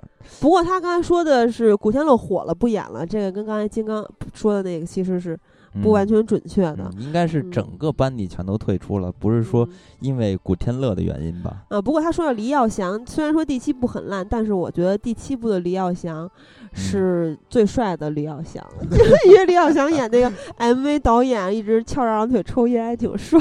不是那第七部里边完全就是黎耀祥、黎耀阳的这个人秀啊，黎耀黎耀祥个人的秀嘛，因为他当导演看就一边拍摄一边听那歌，然后一直在扭，那扭的动作比那演员拍 MV 的演员的动作还大，而且他指挥，对，特别享受。而且他指挥摄影师的人说左摇右摆，左摇右摆，拍脚拍头，然后就是连贯，然后那摄影机就不停的上下左右摇晃。对，其实这个人挺有意思的，他刚才嗯也说到了 TVB 一哥之类的等等，其实。嗯呃，大家可能听名字对不上号，但实际上呢，大家都看过他演的一部嗯经典的电视剧。这嗯电视剧就是《神雕侠侣》，它里边演的是左右互搏的周伯通。不虎说，我们家清明扫墓因为宗教的原因不上香烧纸钱，就是简单的买几盆花儿放着。呃（括号有些人会专门上山，把摆在墓前的花儿拿走，重新重新卖的也是醉了）。（括号而且墓地都是在山上的，所以一般扫墓都是早上徒步上山，没有遇到过什么神奇的事情。P.S. 我相信有鬼的，不过目前没有遇到。不要哎，你要这么说，就很容易马上就遇到，千万不要这么说，对快呸呸呸！哎，不过他说的这个，有人把摆在墓前的花儿拿走重新卖。其实我们仨在录节目之前刚吃过饭，然后我就给他们讲，每年我们去扫墓都会把我们买的一束一束的花全都拆开，然后把花头揪下来或者把花瓣散开撒在墓上，就绝对嗯不会给留一束的花。为什么呢？因为就小时候我也不相信有这么坏的人，但是小时候每次去扫墓，然后扫完墓，反正就是有其中有一次吧，就是我们扫完墓之后，为了验证这个事情，因为一直有听说嘛，然后有一次就刚刚走开那块儿回来就没了，然后就看嗯到刚刚在在那个山底下卖这些花的人，拿着那个花往山下走，嗯就是他刚刚卖给你，然后你去把这个花祭祭，是吧？祭拜，然后给给了这个先人之后，他马上就拿走，还还把吃的拿走。我觉得这帮人真的是够孙子啊，不怕遭报应吗？啊所以这么多年，我们家一直这样，就是如果不把花揪开，然后撒开，其实撒开也非常漂亮。如果你嗯不撒开的话，就我们都把酒倒在上面，因为你扫墓的时候肯定要有酒嘛。嗯嗯那下回我去瞻仰毛主席的嗯那个，他门口不是有卖花的，知道吗？嗯，卖花，你买了花，然后往那儿一嗯放。之后呢，就有人把那花又拿出来放在门口卖。你就往那花上倒一点酒，然后这个时候下一个人来，你可以闻一下，或者用打火机点一下。那那我就完蛋了。然后那个人就在天安门自焚了，等于我我我就是想说，其实这个事儿特别普遍哦，不让带打火机哈啊，。对，什么也不让带，只要你带花，然后带嗯花呢是有唯一的指点呃指指定的地方去买，就是那哦个瞻仰毛主席遗嗯体的门口那个花店，嗯就在那儿买。买完花那里边儿很多人基本上都买，买完都往那儿一放，然后之后他会有专门的人去把那都收回来，然后再放到那个景点的门口，然后再接着二次兜售。不过我觉得这个这也不能反反正就那个那个地方跟你自己家的墓地是不一样的。我觉得不完全是一样的，反正这这我觉得这种人更可恨。而且我我不知道你们啊，就每年我们咱们不扫墓的时候都会带吃的嘛。然后今年我大妈特别奇怪，突然跟我说，那个祭祭拜完的这个贡品，你可以吃咬一口。这个我本来就知道，我以前小时候带我们家自己，比如酱的肉啊，或者说买的嗯这个鸡、烤鸡什么的，嗯，都是完了之后，然后大家就都吃了。啊，我小时候我们家人是是是不不，也不是说没说过不许吃，但是反正就没有人吃，因为我有问过是吗？对没有问过，我一直就约定俗成的认为那个就是给去世的亲人吃的，我怎么可以吃呢？然后今天突然给我吃，让我吃一口，我说我为什么吃？我凭什么吃？然后后来就后来局长就刚给我讲了，说、嗯说什么那个要尝一下是，主要是为了尝味道。就这个我，我是看一个网络的一个小说里边说的啊，嗯就是说这个祭品被不同的角色的人吃了之后，它后来的味道是不一样的。嗯就比如说它被神仙吃了，它被普通的鬼吃了，然后它被恶鬼吃了，它味道都是不一样的。怎么不一样？就是恶鬼吃完的味，就是神仙吃完之后，这个食品基本上就没有什么味道了，嗯就是嗯就是味如嚼蜡一样。哦嗯，然后如果要是被普通的就是鬼吃完，比如说家人、亲人这种吃完啊，你就你会 感觉到它的味道可能会稍微有一点点偏酸。嗯但我没有验证过这些事儿啊，我就是嗯看到我看到什么我就跟大告诉大家。然后如果要是被恶鬼吃了呢，那这个祭品就是不仅不会有任何变化，而且还嗯会你就感觉还还会比较好吃。啊，就不会变 坏味道是吧？对然后嗯但是你可能会拉肚子什么这些东西，嗯，嗯所以最后就要吃一下，看看是被谁吃了，对对吧？可以验证出来。最后带瓶醋过去，就发现啊，永远都是被这个我们的亲人吃了。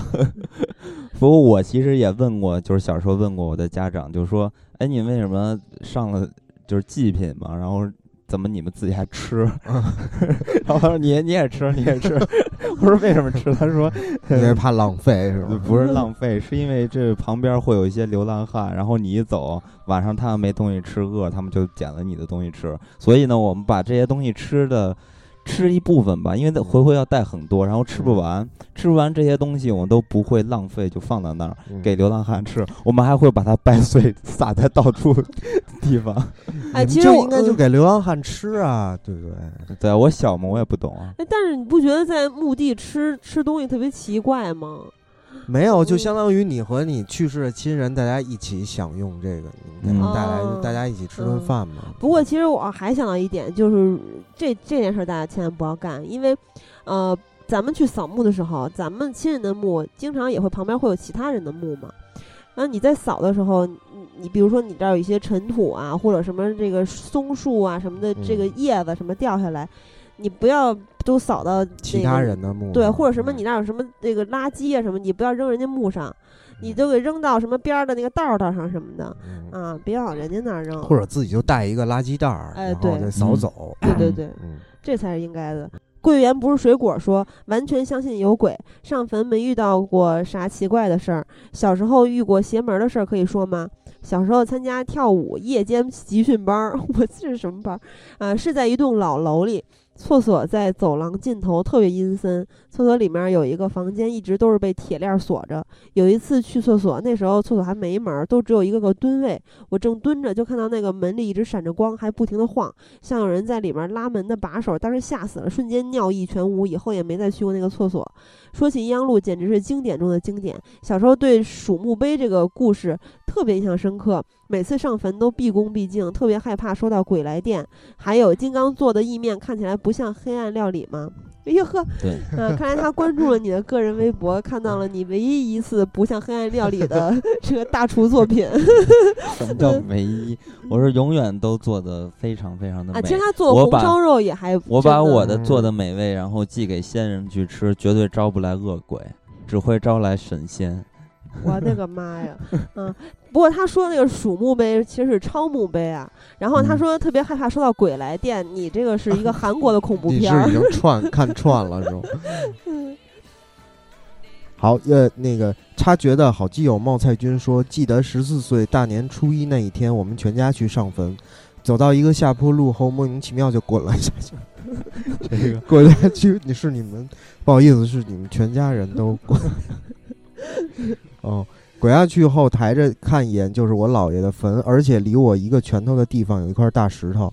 我妈他们赶紧把我拉起来，说我姥爷保护了我，还有我舅舅帮别人去抬棺材，抬完回家后就莫名其妙的脖子疼，怎么治也治不好。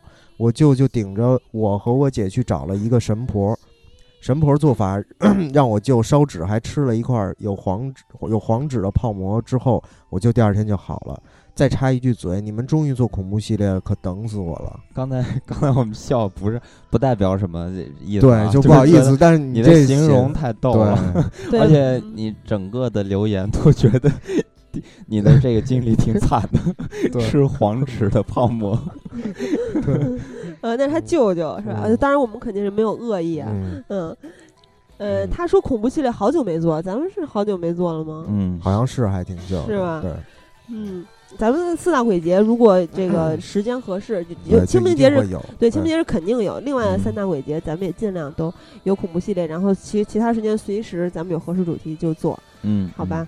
嗯，邵斌先生说说一个题外话，真人真事儿。小时候我姑妈会被上身，还不止一次，有时候被那些去世的长辈们上身。每次上身，大人都不让我们小孩子围观，我们就在外面偷听，会说一些鬼话什么的。鬼话最有意思，说的是我们老家方言，但是又不太像，有好多很奇怪的名词。邻居老人们还会问他们一些事情，比如他们在阴间的情况之类。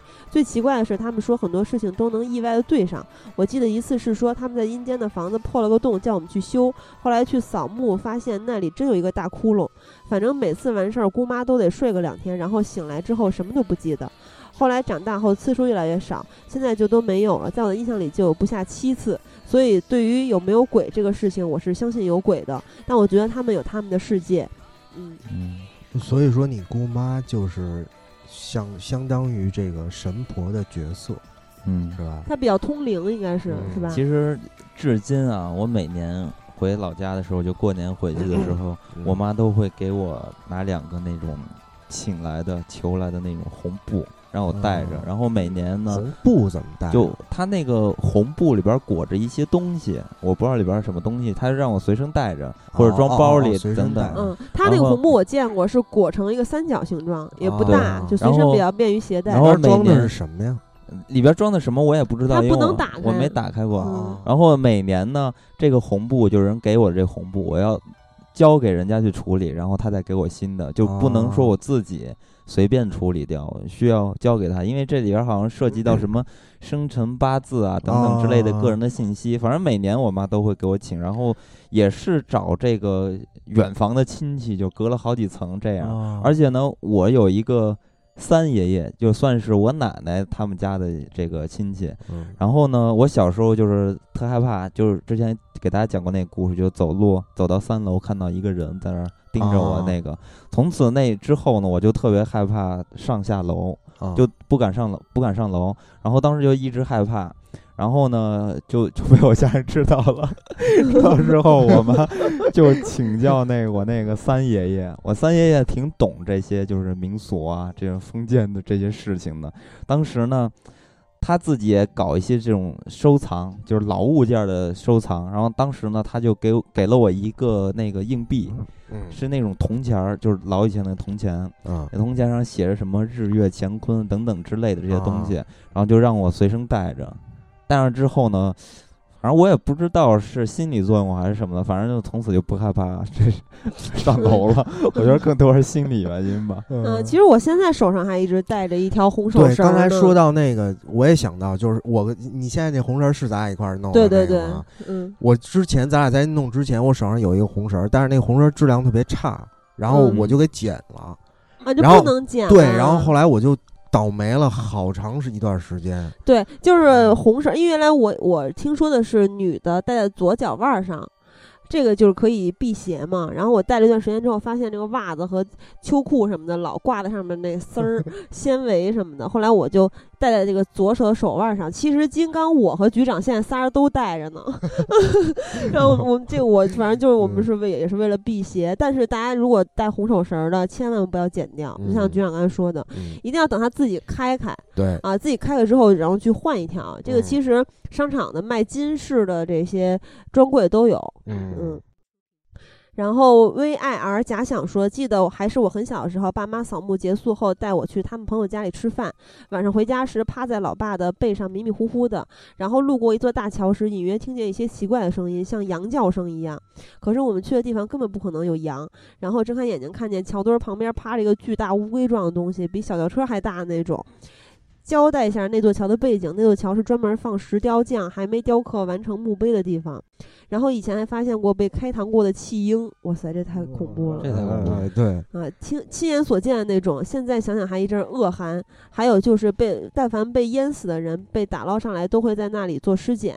交代完毕，回归主题，发现那个巨大的东西之后，我就很害怕，催我爸妈快点走。那时候大概在走五分钟左右就到家了，但到家之后因为很累，我迷迷糊糊就睡着了。然后就听到街道下面很多人在说话，有说有笑，说了很久的那种。可是那时候蛮晚了不说，而且我家楼下就是大马路，应该没有人会在那么晚在我家楼下说笑。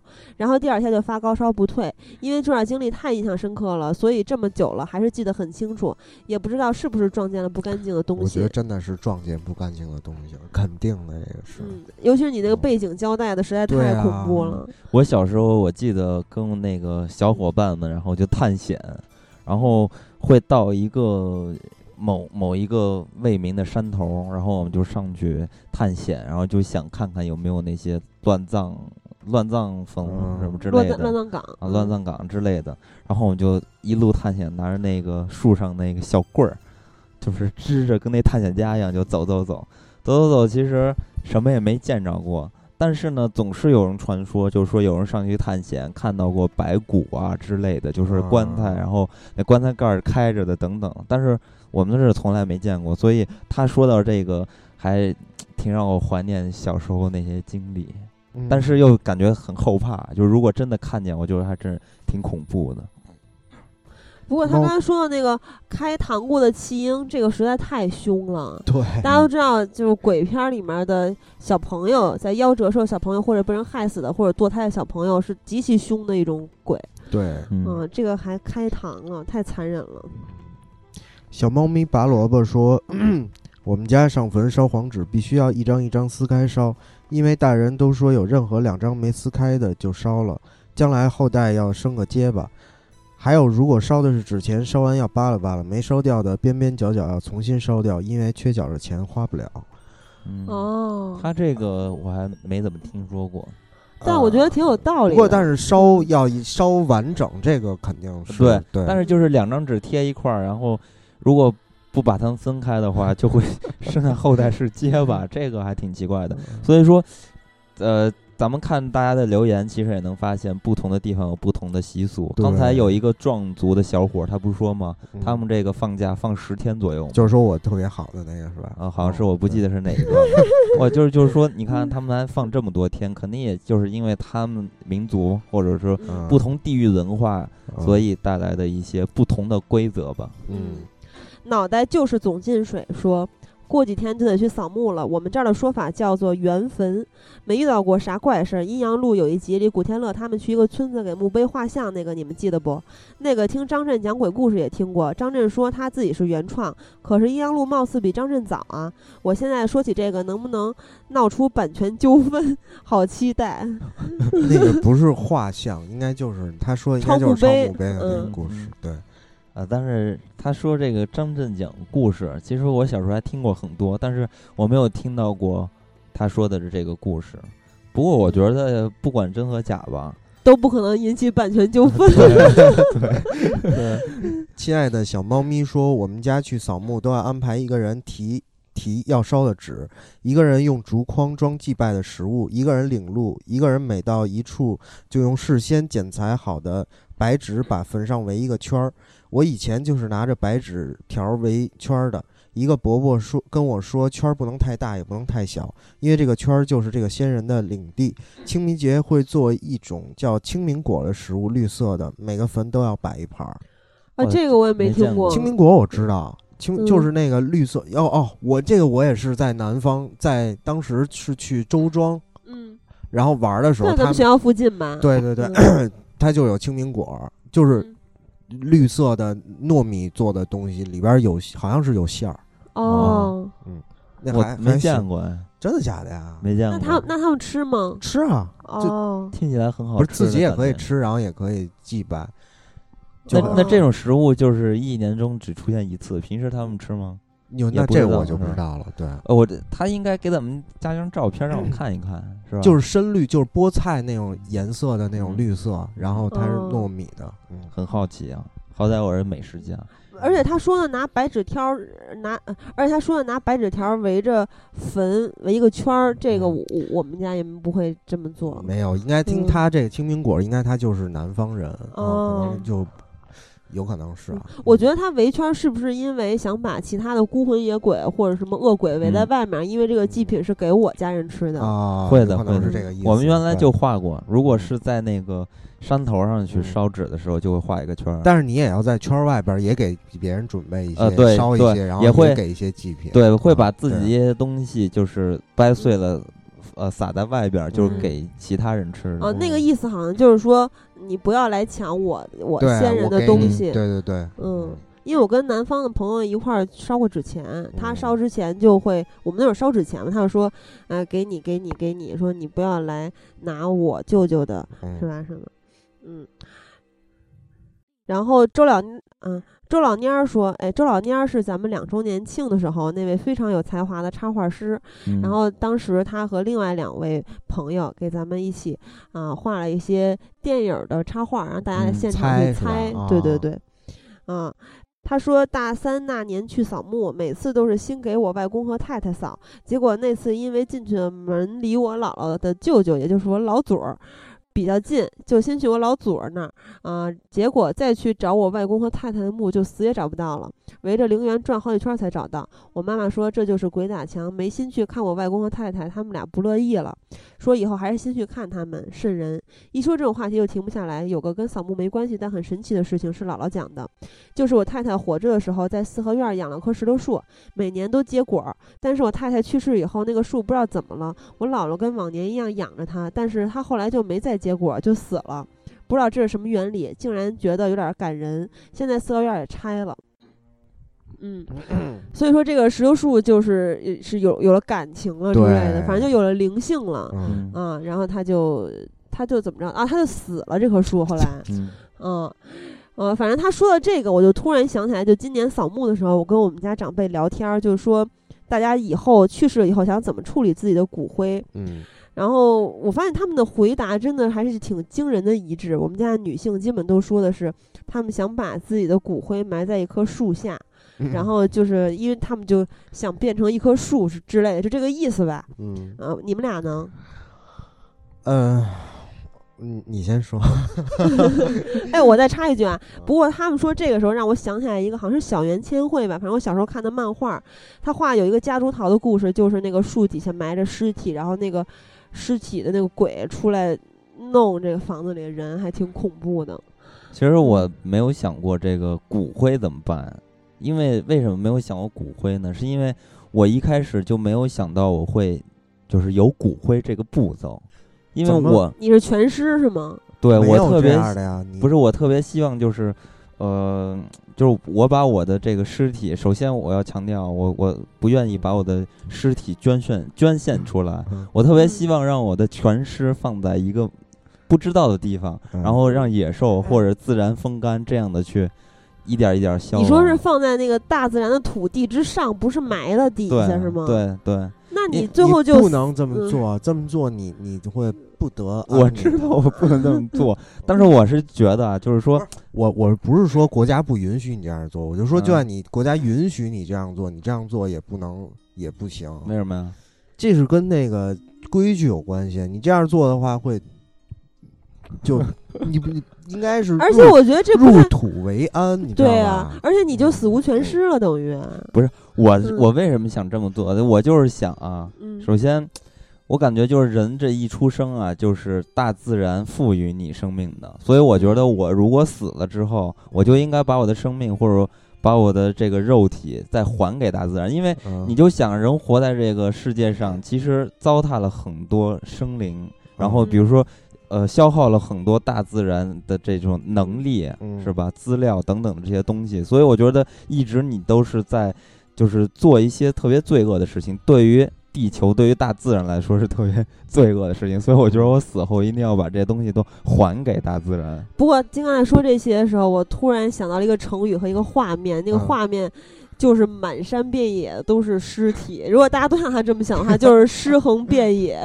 我所以我特别，我就是，所以我还是特别就是喜欢吧，嗯也这也不能说喜欢，就是觉得那种天葬的方式就特别好，比如哦藏民那种，比如说。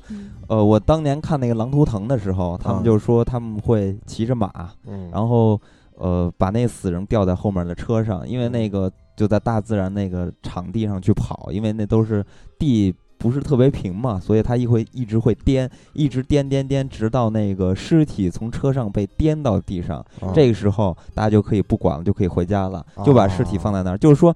嗯，你你落在什么地方，这都是大自然给就是你的宿命是对，就是你的宿嗯命。然后你放在这个地方，可能会有狼就来吃你。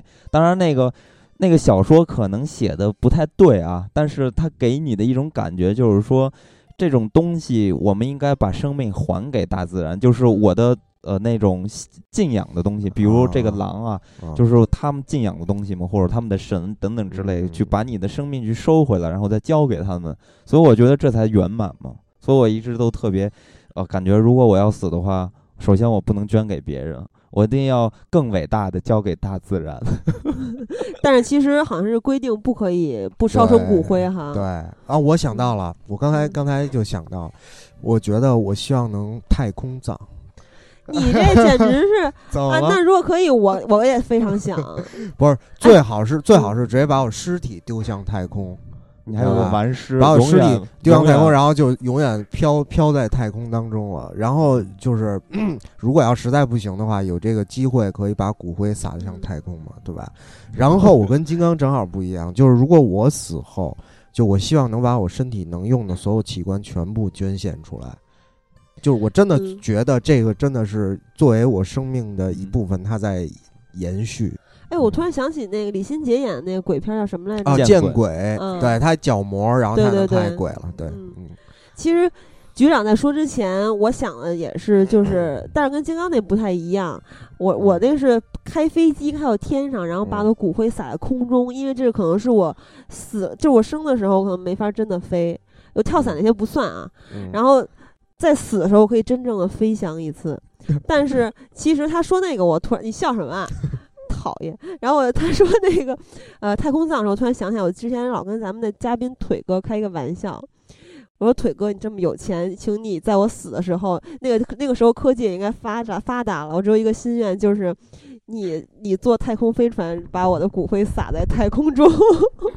反正我死了之后，我的身体不能离开地球。嗯，嗯我觉得，我觉得可以，我可以就是坐太空飞船，然后把我的那个尸体推向太阳，然后我就一直朝着太阳前进火。化了，对对，然后撞到太阳，然后就爆炸了。哎，我记我记得去年还是前年看到过新闻，就是说，好像就是在什么多少年之后，还是现在，这现在是不是不不太可能？反正就是说，特别有钱的人可以太空葬了，这真的假的？我也看到了这新闻啊。是吗？那可能当时就是因为这个跟腿哥达成了协议。好，回归主题。嗯，，U 呃，恬然忧伤说：“在我老家有有户姓赵的人家，有个孩子出国回来后，带动家里的小辈儿都信教了，老人们倒是没什么信的。后来这家的老太太去世了，后辈们不理会清明、重阳这种节日。第三年的时候，这家的长子清明前那天做梦，梦到老太太骂他，说他不孝顺，骂了一宿，还把桌子翻了。早上醒来还跟街坊说了这事儿，大家都没当回事儿。声明一下，我说这个事儿不是说信教不好，个人觉得人有信仰还是好的，只是有了信仰就忘记传统不太好。对他说这观点还挺对的，就无论你信什么教，都是没有任何问，就是承认的啊，世界承认的教就没有问题。不是，对对，你不要信错就是邪教，对，不要？信错邪嗯教。然后就是传统的事儿，我觉得还是要执行一下的。对，嗯，我一开始就是他局长念的时候，我以为他是信邪教了，就他们他们家对，他说信教，我我也觉嗯没反应过来那是什么教。对，麻辣烫腰痛说，有个朋友去扫墓，经过一座碑的时候，他看到上面逝者的照片儿，不知道他怎么想的，可能觉得那个照片儿很好笑还是怎么样，就用手指着照片儿笑了一下。然后他当天晚上做梦的时候，梦到一棵很大的树，然后他走近了，发现有个人站在树下对着他笑，那个人的样子就是照片儿上的那个人。我这个还挺恐怖的。所以就是跟咱们这个《阴阳路》第一部那会儿旁白的时候，雷宇阳说的一样，千万不要在墓地去瞎指手画脚、胡说八道，一定要尊敬死者。对，嗯啊，这个就相当于是一个小的报应吧，反正嗯就人家到你的梦里惩罚你一下。嗯嗯哎，不过他说的那个，包括电影里演的所有香港电影里面的墓，嗯基本上都是有照片的，嗯，对但是咱们国内的好像是都没有吧，对很少有。其实说到这个事情，我就比较有发言权，因为嗯我就是我舅舅，其实当年就是民政局管理这个火火葬场的主任。嗯然后，其实我记得小时候进这个火葬场其实不太容易，因为你知道，其实这里边有很多猫腻的东西在里边。嗯，其实就是做这个死人的生意，其实还是挺挣钱的。对因为很多人都抱着这种心态，就是人死都死了，就风光一回。嗯，所以这个钱其实大家都不愿意太省的。对，而且我前两天听到一特别让我非常有点气愤的事情，就是前两天我有一个朋友，他的姥姥去世了，然后嗯你知道现在烧火葬场烧人居然是分大锅烧或者 VIP 烧，嗯，大锅烧就是几个人在一起烧，哎，那那谁的骨灰是谁的？怎么分就啊？就是说你你不是摆在这儿，你是第一位、第二位、第三位、第四、第五位，嗯然后烧完之后你就去第二位搓搓呗。嗯啊，那那很有可能混在一起了呀。对啊，嗯这就特别有可能混在一起所以说，如果我不加钱的话，我就得混在一起。，对，哇塞，嗯这太孙子了所以了。就是我嗯舅原来当这个主任的时候，那会儿比较早嘛，所以现在已经不是了啊。就是当年这事儿还比较早呢，就在那个时候，其实就已经是人满为患。就是火葬场如果给你安排一个位置啊，等等，就是灵位啊等等这些东西，你如果没有人，真的不好拿。嗯，所以说这事情就是跟局长说的一样，确实应该是有这种情况存在的。对，很复杂的我小时候我们家买墓地的时候，就是已经很贵了嗯啊。你想在那个时候，在我小学的时候，就是几万块一个墓地了。然后后来就说涨价的事情嘛，然后就有一些新闻说这个墓地比房子还贵嘛。嗯然后我觉得这也是很多，就是咱们的长辈一直嘱咐，每次扫墓的时候都说不要给我埋到墓地，我要怎么怎么葬，怎么怎么葬，反正我不想有墓。好多人其实也是想给子孙后代省钱，嗯啊，怕造成负担什么的。你们你们进过那个什么，就是呃去领那个骨灰盒，那个大堂见没有过没有？没。有，嗯，我见，过，对，就是我记得小时候我就是去那个领那个骨灰盒，给我爷爷领骨灰盒。其实他那个大堂就什么都没有，全都是一个一个一个骨灰盒那样，跟咱们看那个香港电视不太一样。嗯人家那个就是比较自就是自主化的吧，有可嗯能你直接过去有个小钥匙直接拿出来那种。啊而且面积很大。但是反正我小时候记忆中，我去呃拿我爷爷骨灰的时候，就到那个灵堂，那灵堂特别大，然后从就是这个地下一直到那个呃墙顶儿上，就那一排全是就跟那个什么一样，图书馆一样，都是那架子，嗯架子上面都是一个一个的小骨灰盒，然后呢会有专门的管理员帮你去领，因为那特别高，得踩那个梯子上去之类的。嗯所以你一进去那个就是领骨灰盒的那个大堂里边，就觉得特别压抑。嗯，那你有没有捧过骨灰盒啊？我拿过我爷爷的骨灰盒，其实骨灰盒非常非常的重，而且特别漂亮。嗯骨灰盒是可以去选择的，嗯买什么样的你可以自己做呀，我觉得就可以找一个木工做一下。对，然后抱着那骨灰盒，然后就跑到了那个附近的山头，然后包块红布放在那个地上，然后就开始烧纸等等之类的，就这么一个流程。荆楚寒士说，我家那边的清明是前三天后三天都可以去扫墓，清明当天的人反而人不多，带着纸钱、香、鞭炮，还有稻草卷成的草把子。不过现在用草把子的少了，随着老一辈人的逝去，现在的人嫌麻烦，都改用蜡烛代替了。每个墓碑前点上一根蜡烛。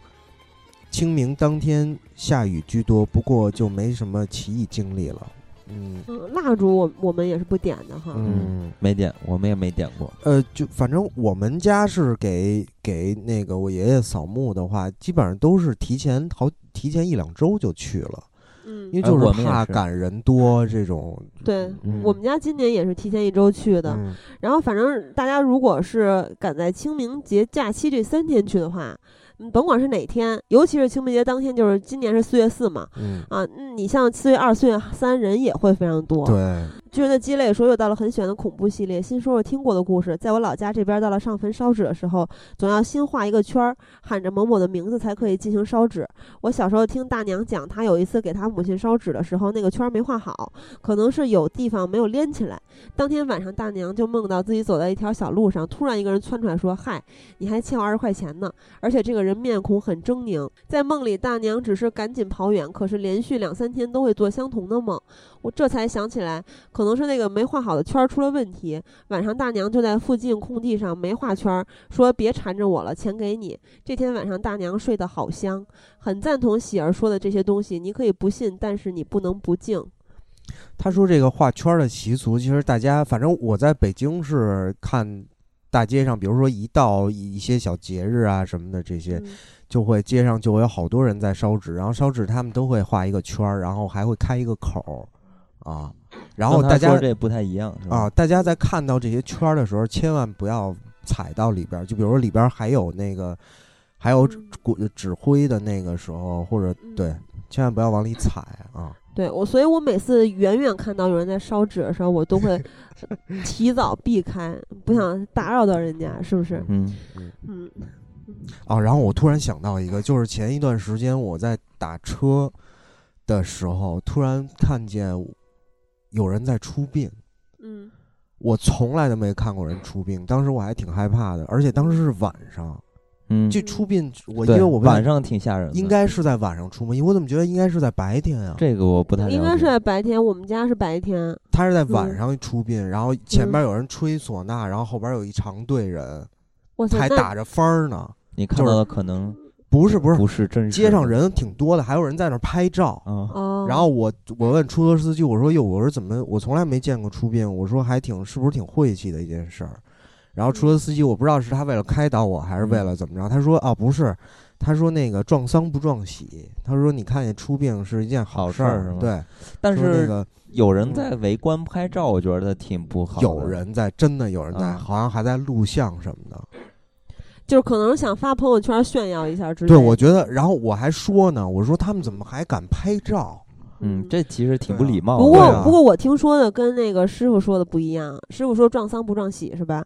但是因为我们家是在安贞医院旁边嘛，所以就安贞医院肯定是有太平间的，经常会有尸体从安贞医院运运出去太平间这块儿，然后所以我从小就撞到过很多次运尸车嗯啊，运到这个就准备出殡嘛，运到墓地什么的。嗯、我记得小时候我们家人跟我说过，如果你碰到这种运尸车，反正就任何这个车里有尸体的，嗯，这种车，你一看就能看出来。然后你看到之后，你要等三辆车过，你再可以移动，你必须在那儿站着，啊，然后你你也不可以瞎心里乱想什么，说什么嗯不好听都不行，啊。但是我突然又想到那个色鬼的那个故事，就阴阳路那个故事，你记不记得当时那个色鬼在那儿胡闹的时候？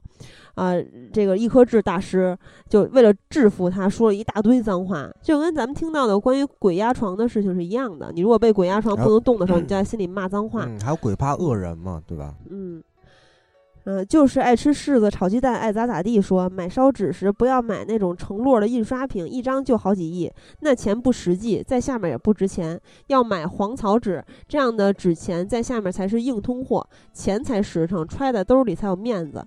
叠好烧纸，一刀烧纸分成七八份儿，分别以对角线折两次，不然一摞纸想要它燃烧起来是很费事儿的。叠起来烧会很方便。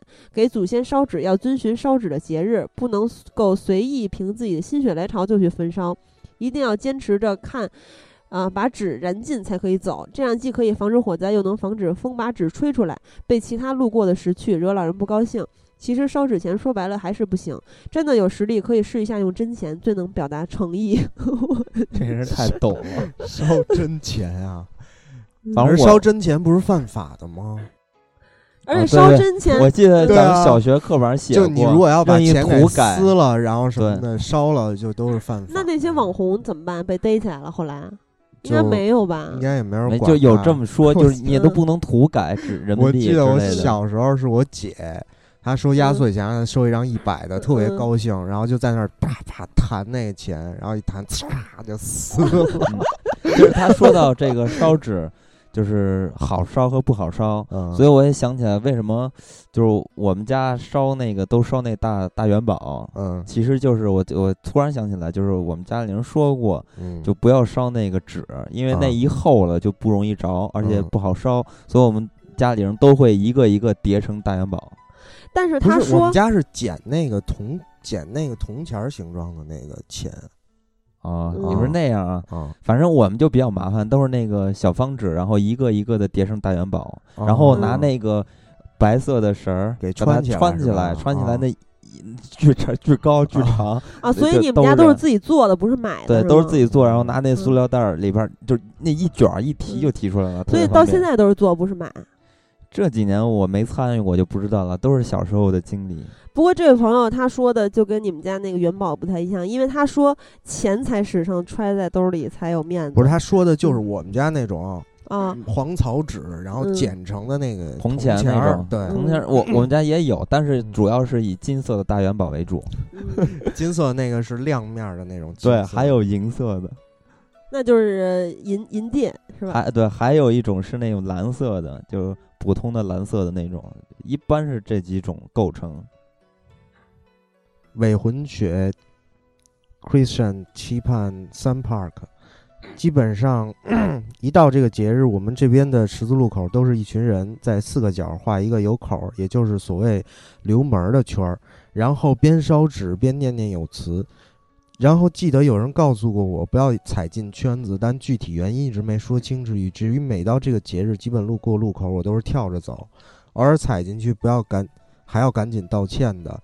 还有就是清明节，清明当天要尽早回家，爱你们。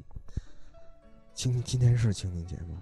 哦刚不说。OK 所以我我觉得他这个人也给咱们普及了一下，就嗯是这跟局长说的是一样的啊就留一口嘛。对，但是刚才那位朋友就说他那个圈儿没画没画着实，风格不一样。对。嗯，画画的风格不一样。对他说的这个清明要当天，呃，这呃，对他说的这个清明当天要早点回家，是是我也听说过，嗯，嗯跟嗯，四大鬼节这些都不要晚上不要在晚，嗯，大别瞎瞎外面浪对浪晃。我觉得平时的话也尽量就是早一点儿回家，也尤其是女同胞们，就是尽量别穿红裤衩、红红胸罩儿。哎，你说一这，我想讲一个小故事。哎，就我前一阵儿在网上看到一小故事，就是嗯讲的就是一个人，他是国外的一个事儿啊。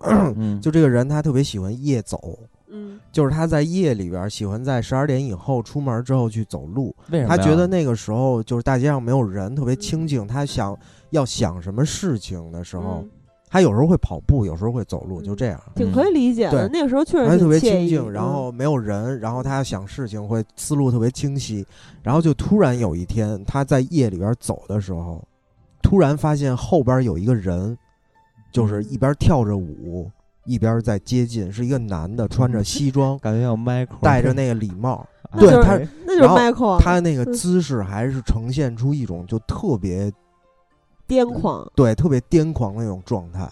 然后一边嗯跳舞一边移动，那他舞是真的有舞步，还是奇怪的舞蹈？特别奇怪的舞蹈，然后肢哦体扭动的也特别不自然。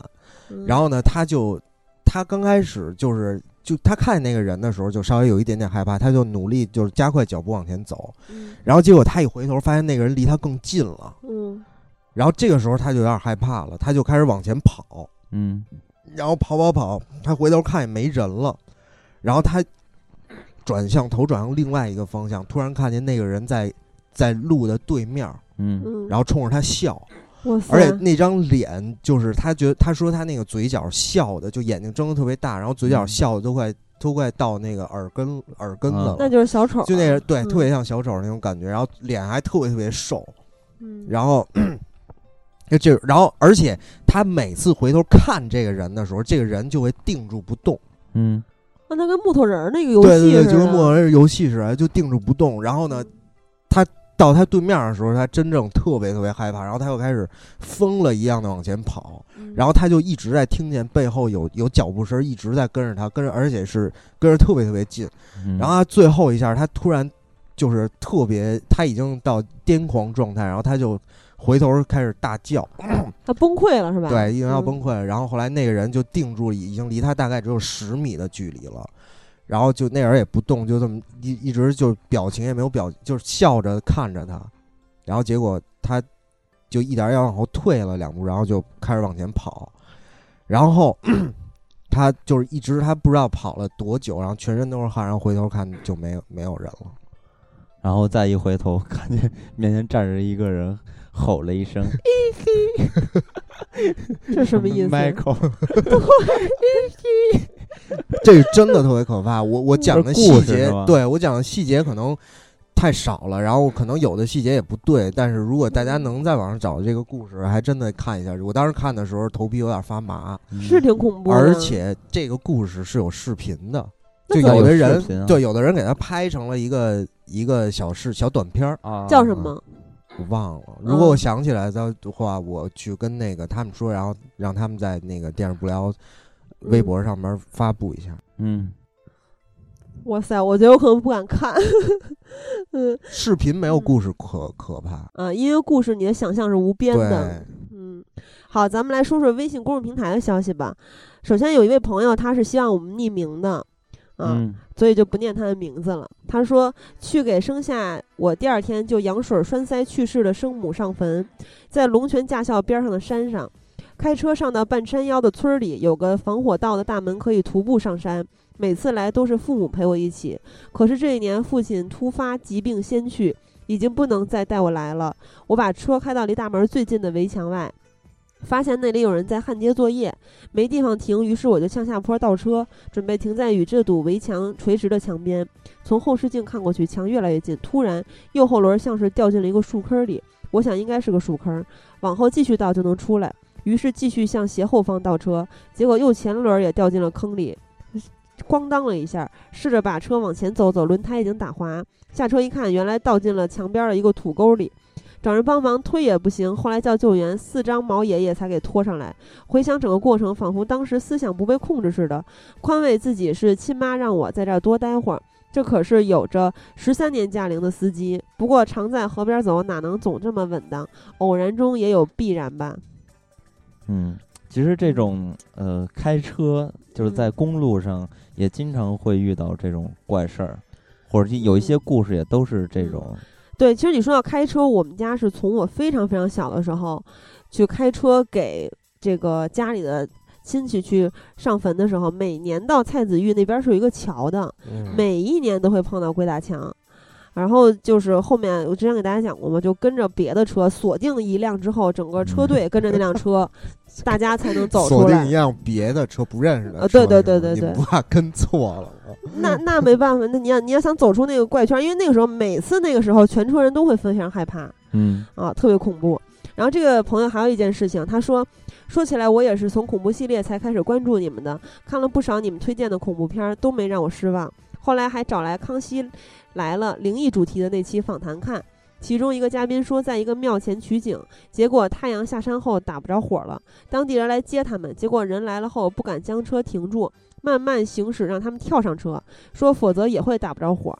第二天天亮，剧组趴窝的车一打就着，我也遇到了。有一次从墓地回来，当晚四岁的宝宝发烧，就去了府右街首都医科大学妇幼保健院。看完病后准备走，打不着火了，遂打车回家，又开了别的车过来搭电，一搭就着。第二天将车开到 4S 店检查，师傅说电瓶的启动电压和蓄电电压都没有问题，发电机也没事儿，不建议更换。半年多了，到现在也没事儿。可是那晚到说什么也怎么着也打不着，医院多少有点邪。哇塞，他最后这一句话说的我这块吓死了！我家就在安贞医院旁边，走可能也就走个二十步就到了。嗯 哎呀妈！然后他说到非常喜欢咱们的恐怖系列，咱们推荐的恐怖片都没有让他失望，这个还是非常高兴的。每次听到这样的话，嗯，然后微信呢，也还有一些其他的留言，比如说胖牛肉兔兔说。前几天我学车，教练脸上有伤口，问他怎么了，他说他去给岳父上坟，然后转头准备离开的时候，感觉背后有一只手手推了他一把，他就摔了一跤。那那他是是这个意思是他岳父不太喜欢他吗？还是说哪个孤魂野鬼推了他一把？有可能吧？我觉得是嗯孤魂野鬼比较。嗯，然后一位谈笑风生的长者说：“我相信有鬼，准确的说是确定，因为我曾清醒状态下亲眼见过死去爷爷的灵魂。我猜可能他们短暂的存在于人间便消失，可能和我们同在，也可能生活在另一个空间。”言归正传，我是东北的，老家上坟有个不成文的习俗，就是一定要家里的男丁。作为家里的唯一男丁，我每年从广州飞回哈尔滨几次，只为了上坟。还有上坟一定要在晴天，不然过世的亲人是收不到钱的。收到钱的一个信号就是点着的纸钱上面会刮起一阵旋风，哦就代表风 对，就代表亲人来拿钱了。而且上坟期间不可以乱讲话，会比较灵验；上坟离开也不可以回头，会把亲人带回家。哇塞，我觉得这位朋友真的非常懂他，因为他完美的解释了小旋风的事件。嗯，小旋风。那看来那个局长的亲人是收到钱了。对，哎，其实他刚才说到这个，就是鬼啊与咱们是平行的时空这个事情。其实我我我记得我不记得在哪儿看过，有一人去解释，用一种科学的方法去解释鬼是什么东西啊。当然，可能它不是一个特别严肃的解释啊，但是我觉得还挺有意思的，因为给你打开了另外一个思考的空间。他就是说，呃，如果大家比较了解这种几维度、几维度的这种嗯道理的话，这我说的吗？不是，不是啊，鬼是六维啊。你说的。对啊，我呀，我就是科普知识大王啊。对，反正大概意思就是说，你像那个多维、高维度空间的生物，然它后会串到对对咱们就是其实你世界中，对表现出来的话，它可以直接去穿越墙嘛。就对在说的直白点儿的话，它嗯可以有这种能力的，嗯，所以呢，就很像鬼。经就是咱们嗯。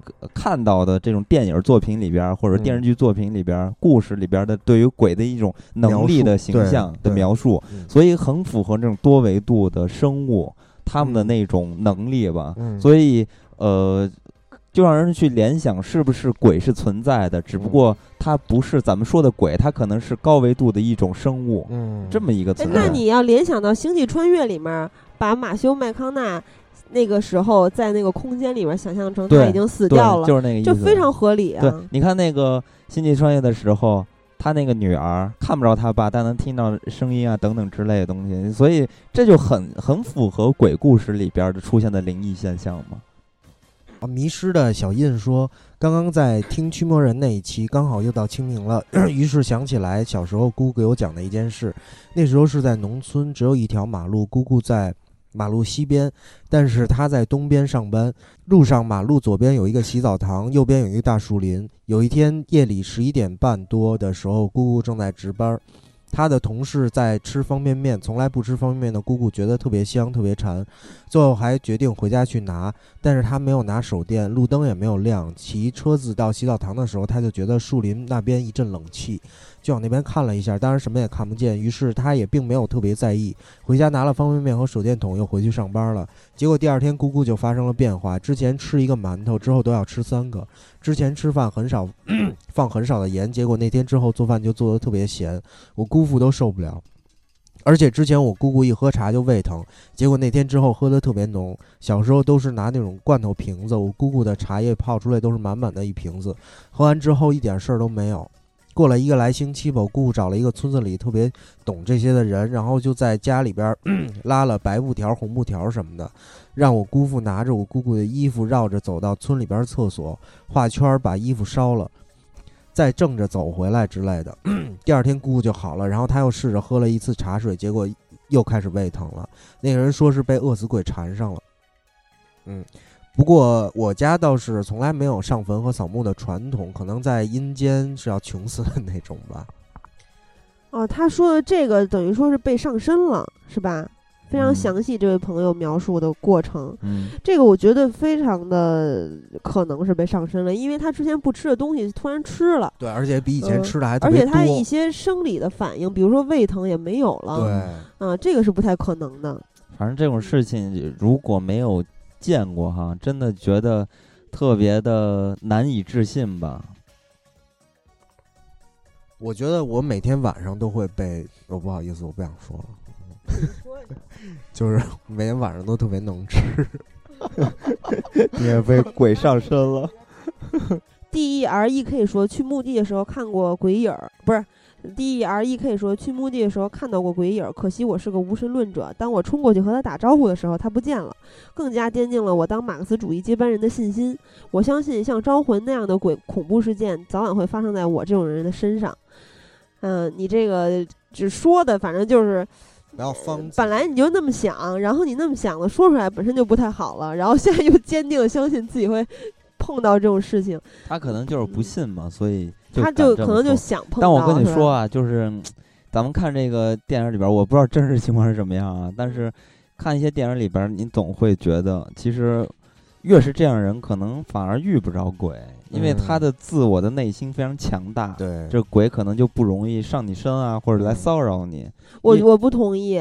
那你不能这么说，好像就是，呃，信这些的人内心就不够强大，似的，不是啊，就是说，一般咱们看作品的时候，电影作品的时候，经常会发现是那种，呃，可能这个人遇越害到怕越害怕。对还有一种就是他遇到什么事情了，然后他内心是崩溃的，所以说他反而可能就更容易就沾沾惹上这种。可是我看，到的更多的是。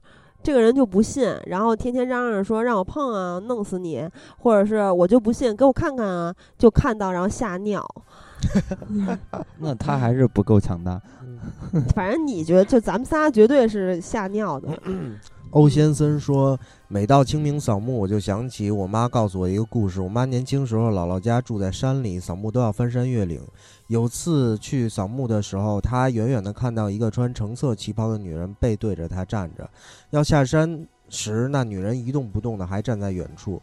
下到山脚时，却发现那个女人已经下到山脚，还背对她站在远处。远处，几个月后下起暴雨，有些棺材从有些棺材从滑坡冲了下来，其中有一个橙色旗袍的女尸，村里还说她样子像刚死不久。我妈还说长得挺漂亮的。哇塞，这个，这个就是那个棺材里的女尸啊，嗯，啊，因为就瞬移这种事情，确实经常出现在恐怖片儿里，而且你真实在多维度的空间对对，而且在现实中是解释不了的嘛，对吧嗯？其实就是空间折叠嘛，对吧？嗯嗯而且 在《阴阳路》的第七部里面，特别逗的是，这个村子里的活人们每个人都能瞬移，比如说大逼哥演的村长，呃，等等吧，反正他们经常在两个人后面突然出现。嗯飞飞鸟说：“我们这里房价贵，好不容易有个环境好、房价不高的楼盘，跟同事一起去看，结果房子正对面就是整整齐齐的坟头，只有一个同事不在乎敢买。据他自己说，他是从小在坟头上玩大的。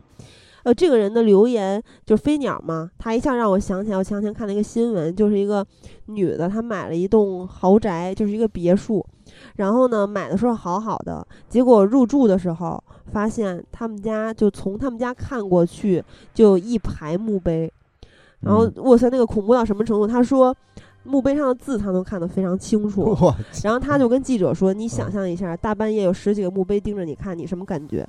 然后那个开发商就说：“说那个原来是什么那儿一个山还是什么玩意儿，一堆东西是挡着的，后来那个什么东西被砍了还是怎么着，反正就嗯全都露出来了。嗯然后他就现在给那些附近的村民给愿意给他们一些补偿，看他们愿意把墓碑迁迁走走吗？但其实嗯很难有人愿意迁走，对啊，所以这个这个女人就非常的可怜。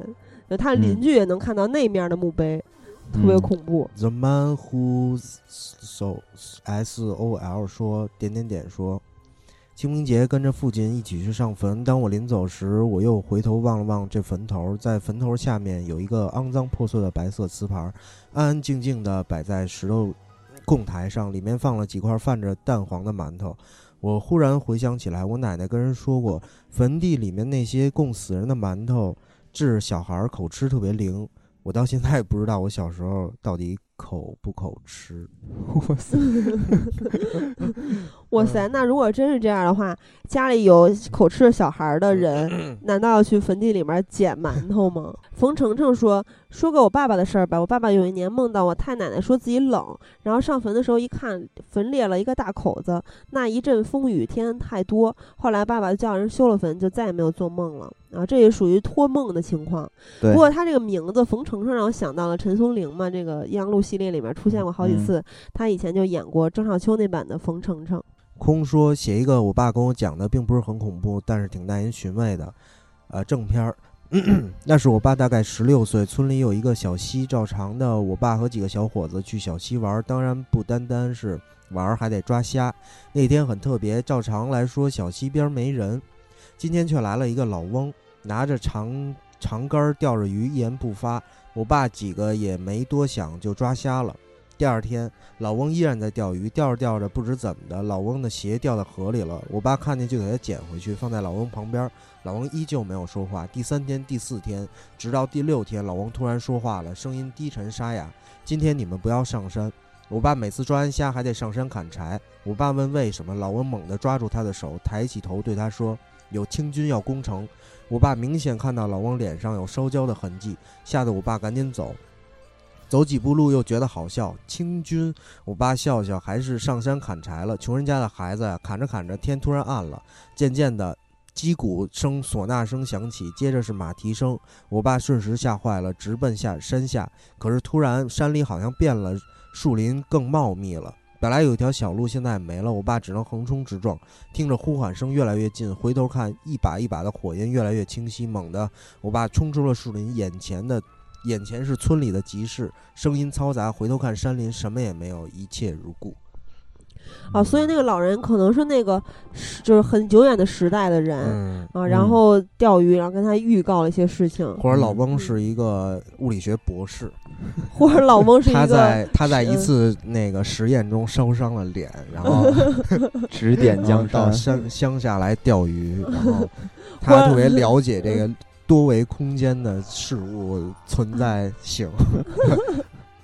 那多维空间的社会的进程发展有点缓慢，是吧？他们可能还只发展到多维清空间的清国，就六维时间都是都是体状的时间啊，对吧？所以是他们选择，呃，当下是一个清朝的时代，是吗？他们会对交叉重叠的时间体。阿路说，曾经看到有人说过，在亲人不在的时候，才发现自己原来多么的希望这个世界上真的有鬼存在。我在跟着家人去上坟时，曾经见过有人一个人在墓碑旁旁边坐着，在跟不在的亲人聊天，很心酸。清明节不但是一个让人纪念逝去的亲人的节日，也是一个让人觉得能好好活着特别好的日子。希望大家都好好的。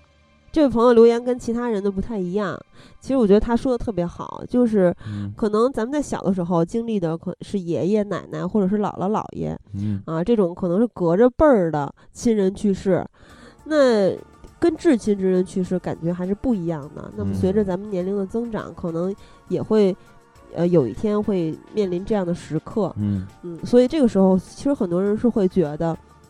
呃，真的希望这个世界上有鬼存在，这样我可能可以跟他们一些沟通交流，完成一些嗯未尽的遗憾啊。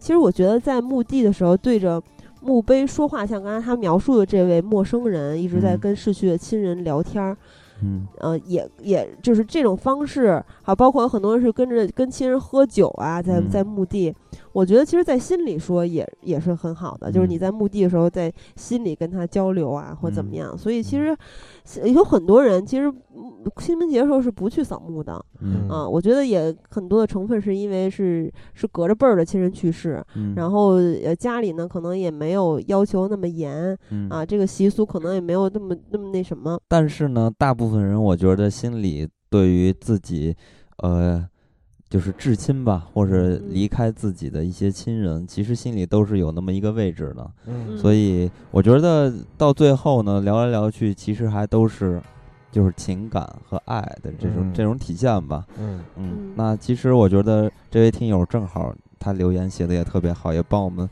总结出了、升华了我们本期的主题和大家嗯怎么去对待亲人或者离开的亲人的这种纪念吧。嗯，所以呢，咱们就以他这个留言作为结束吧。对就其实清明节的时候，如果可以的话，最好还是跟着家人一起去扫一扫墓，啊、就是让你逝去的亲人能够见见你嘛。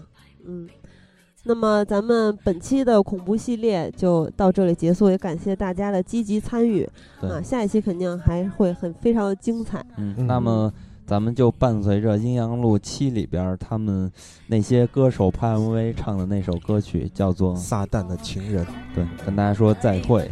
再会。再会。浪漫成熟，配方話是迷是愛，這是真的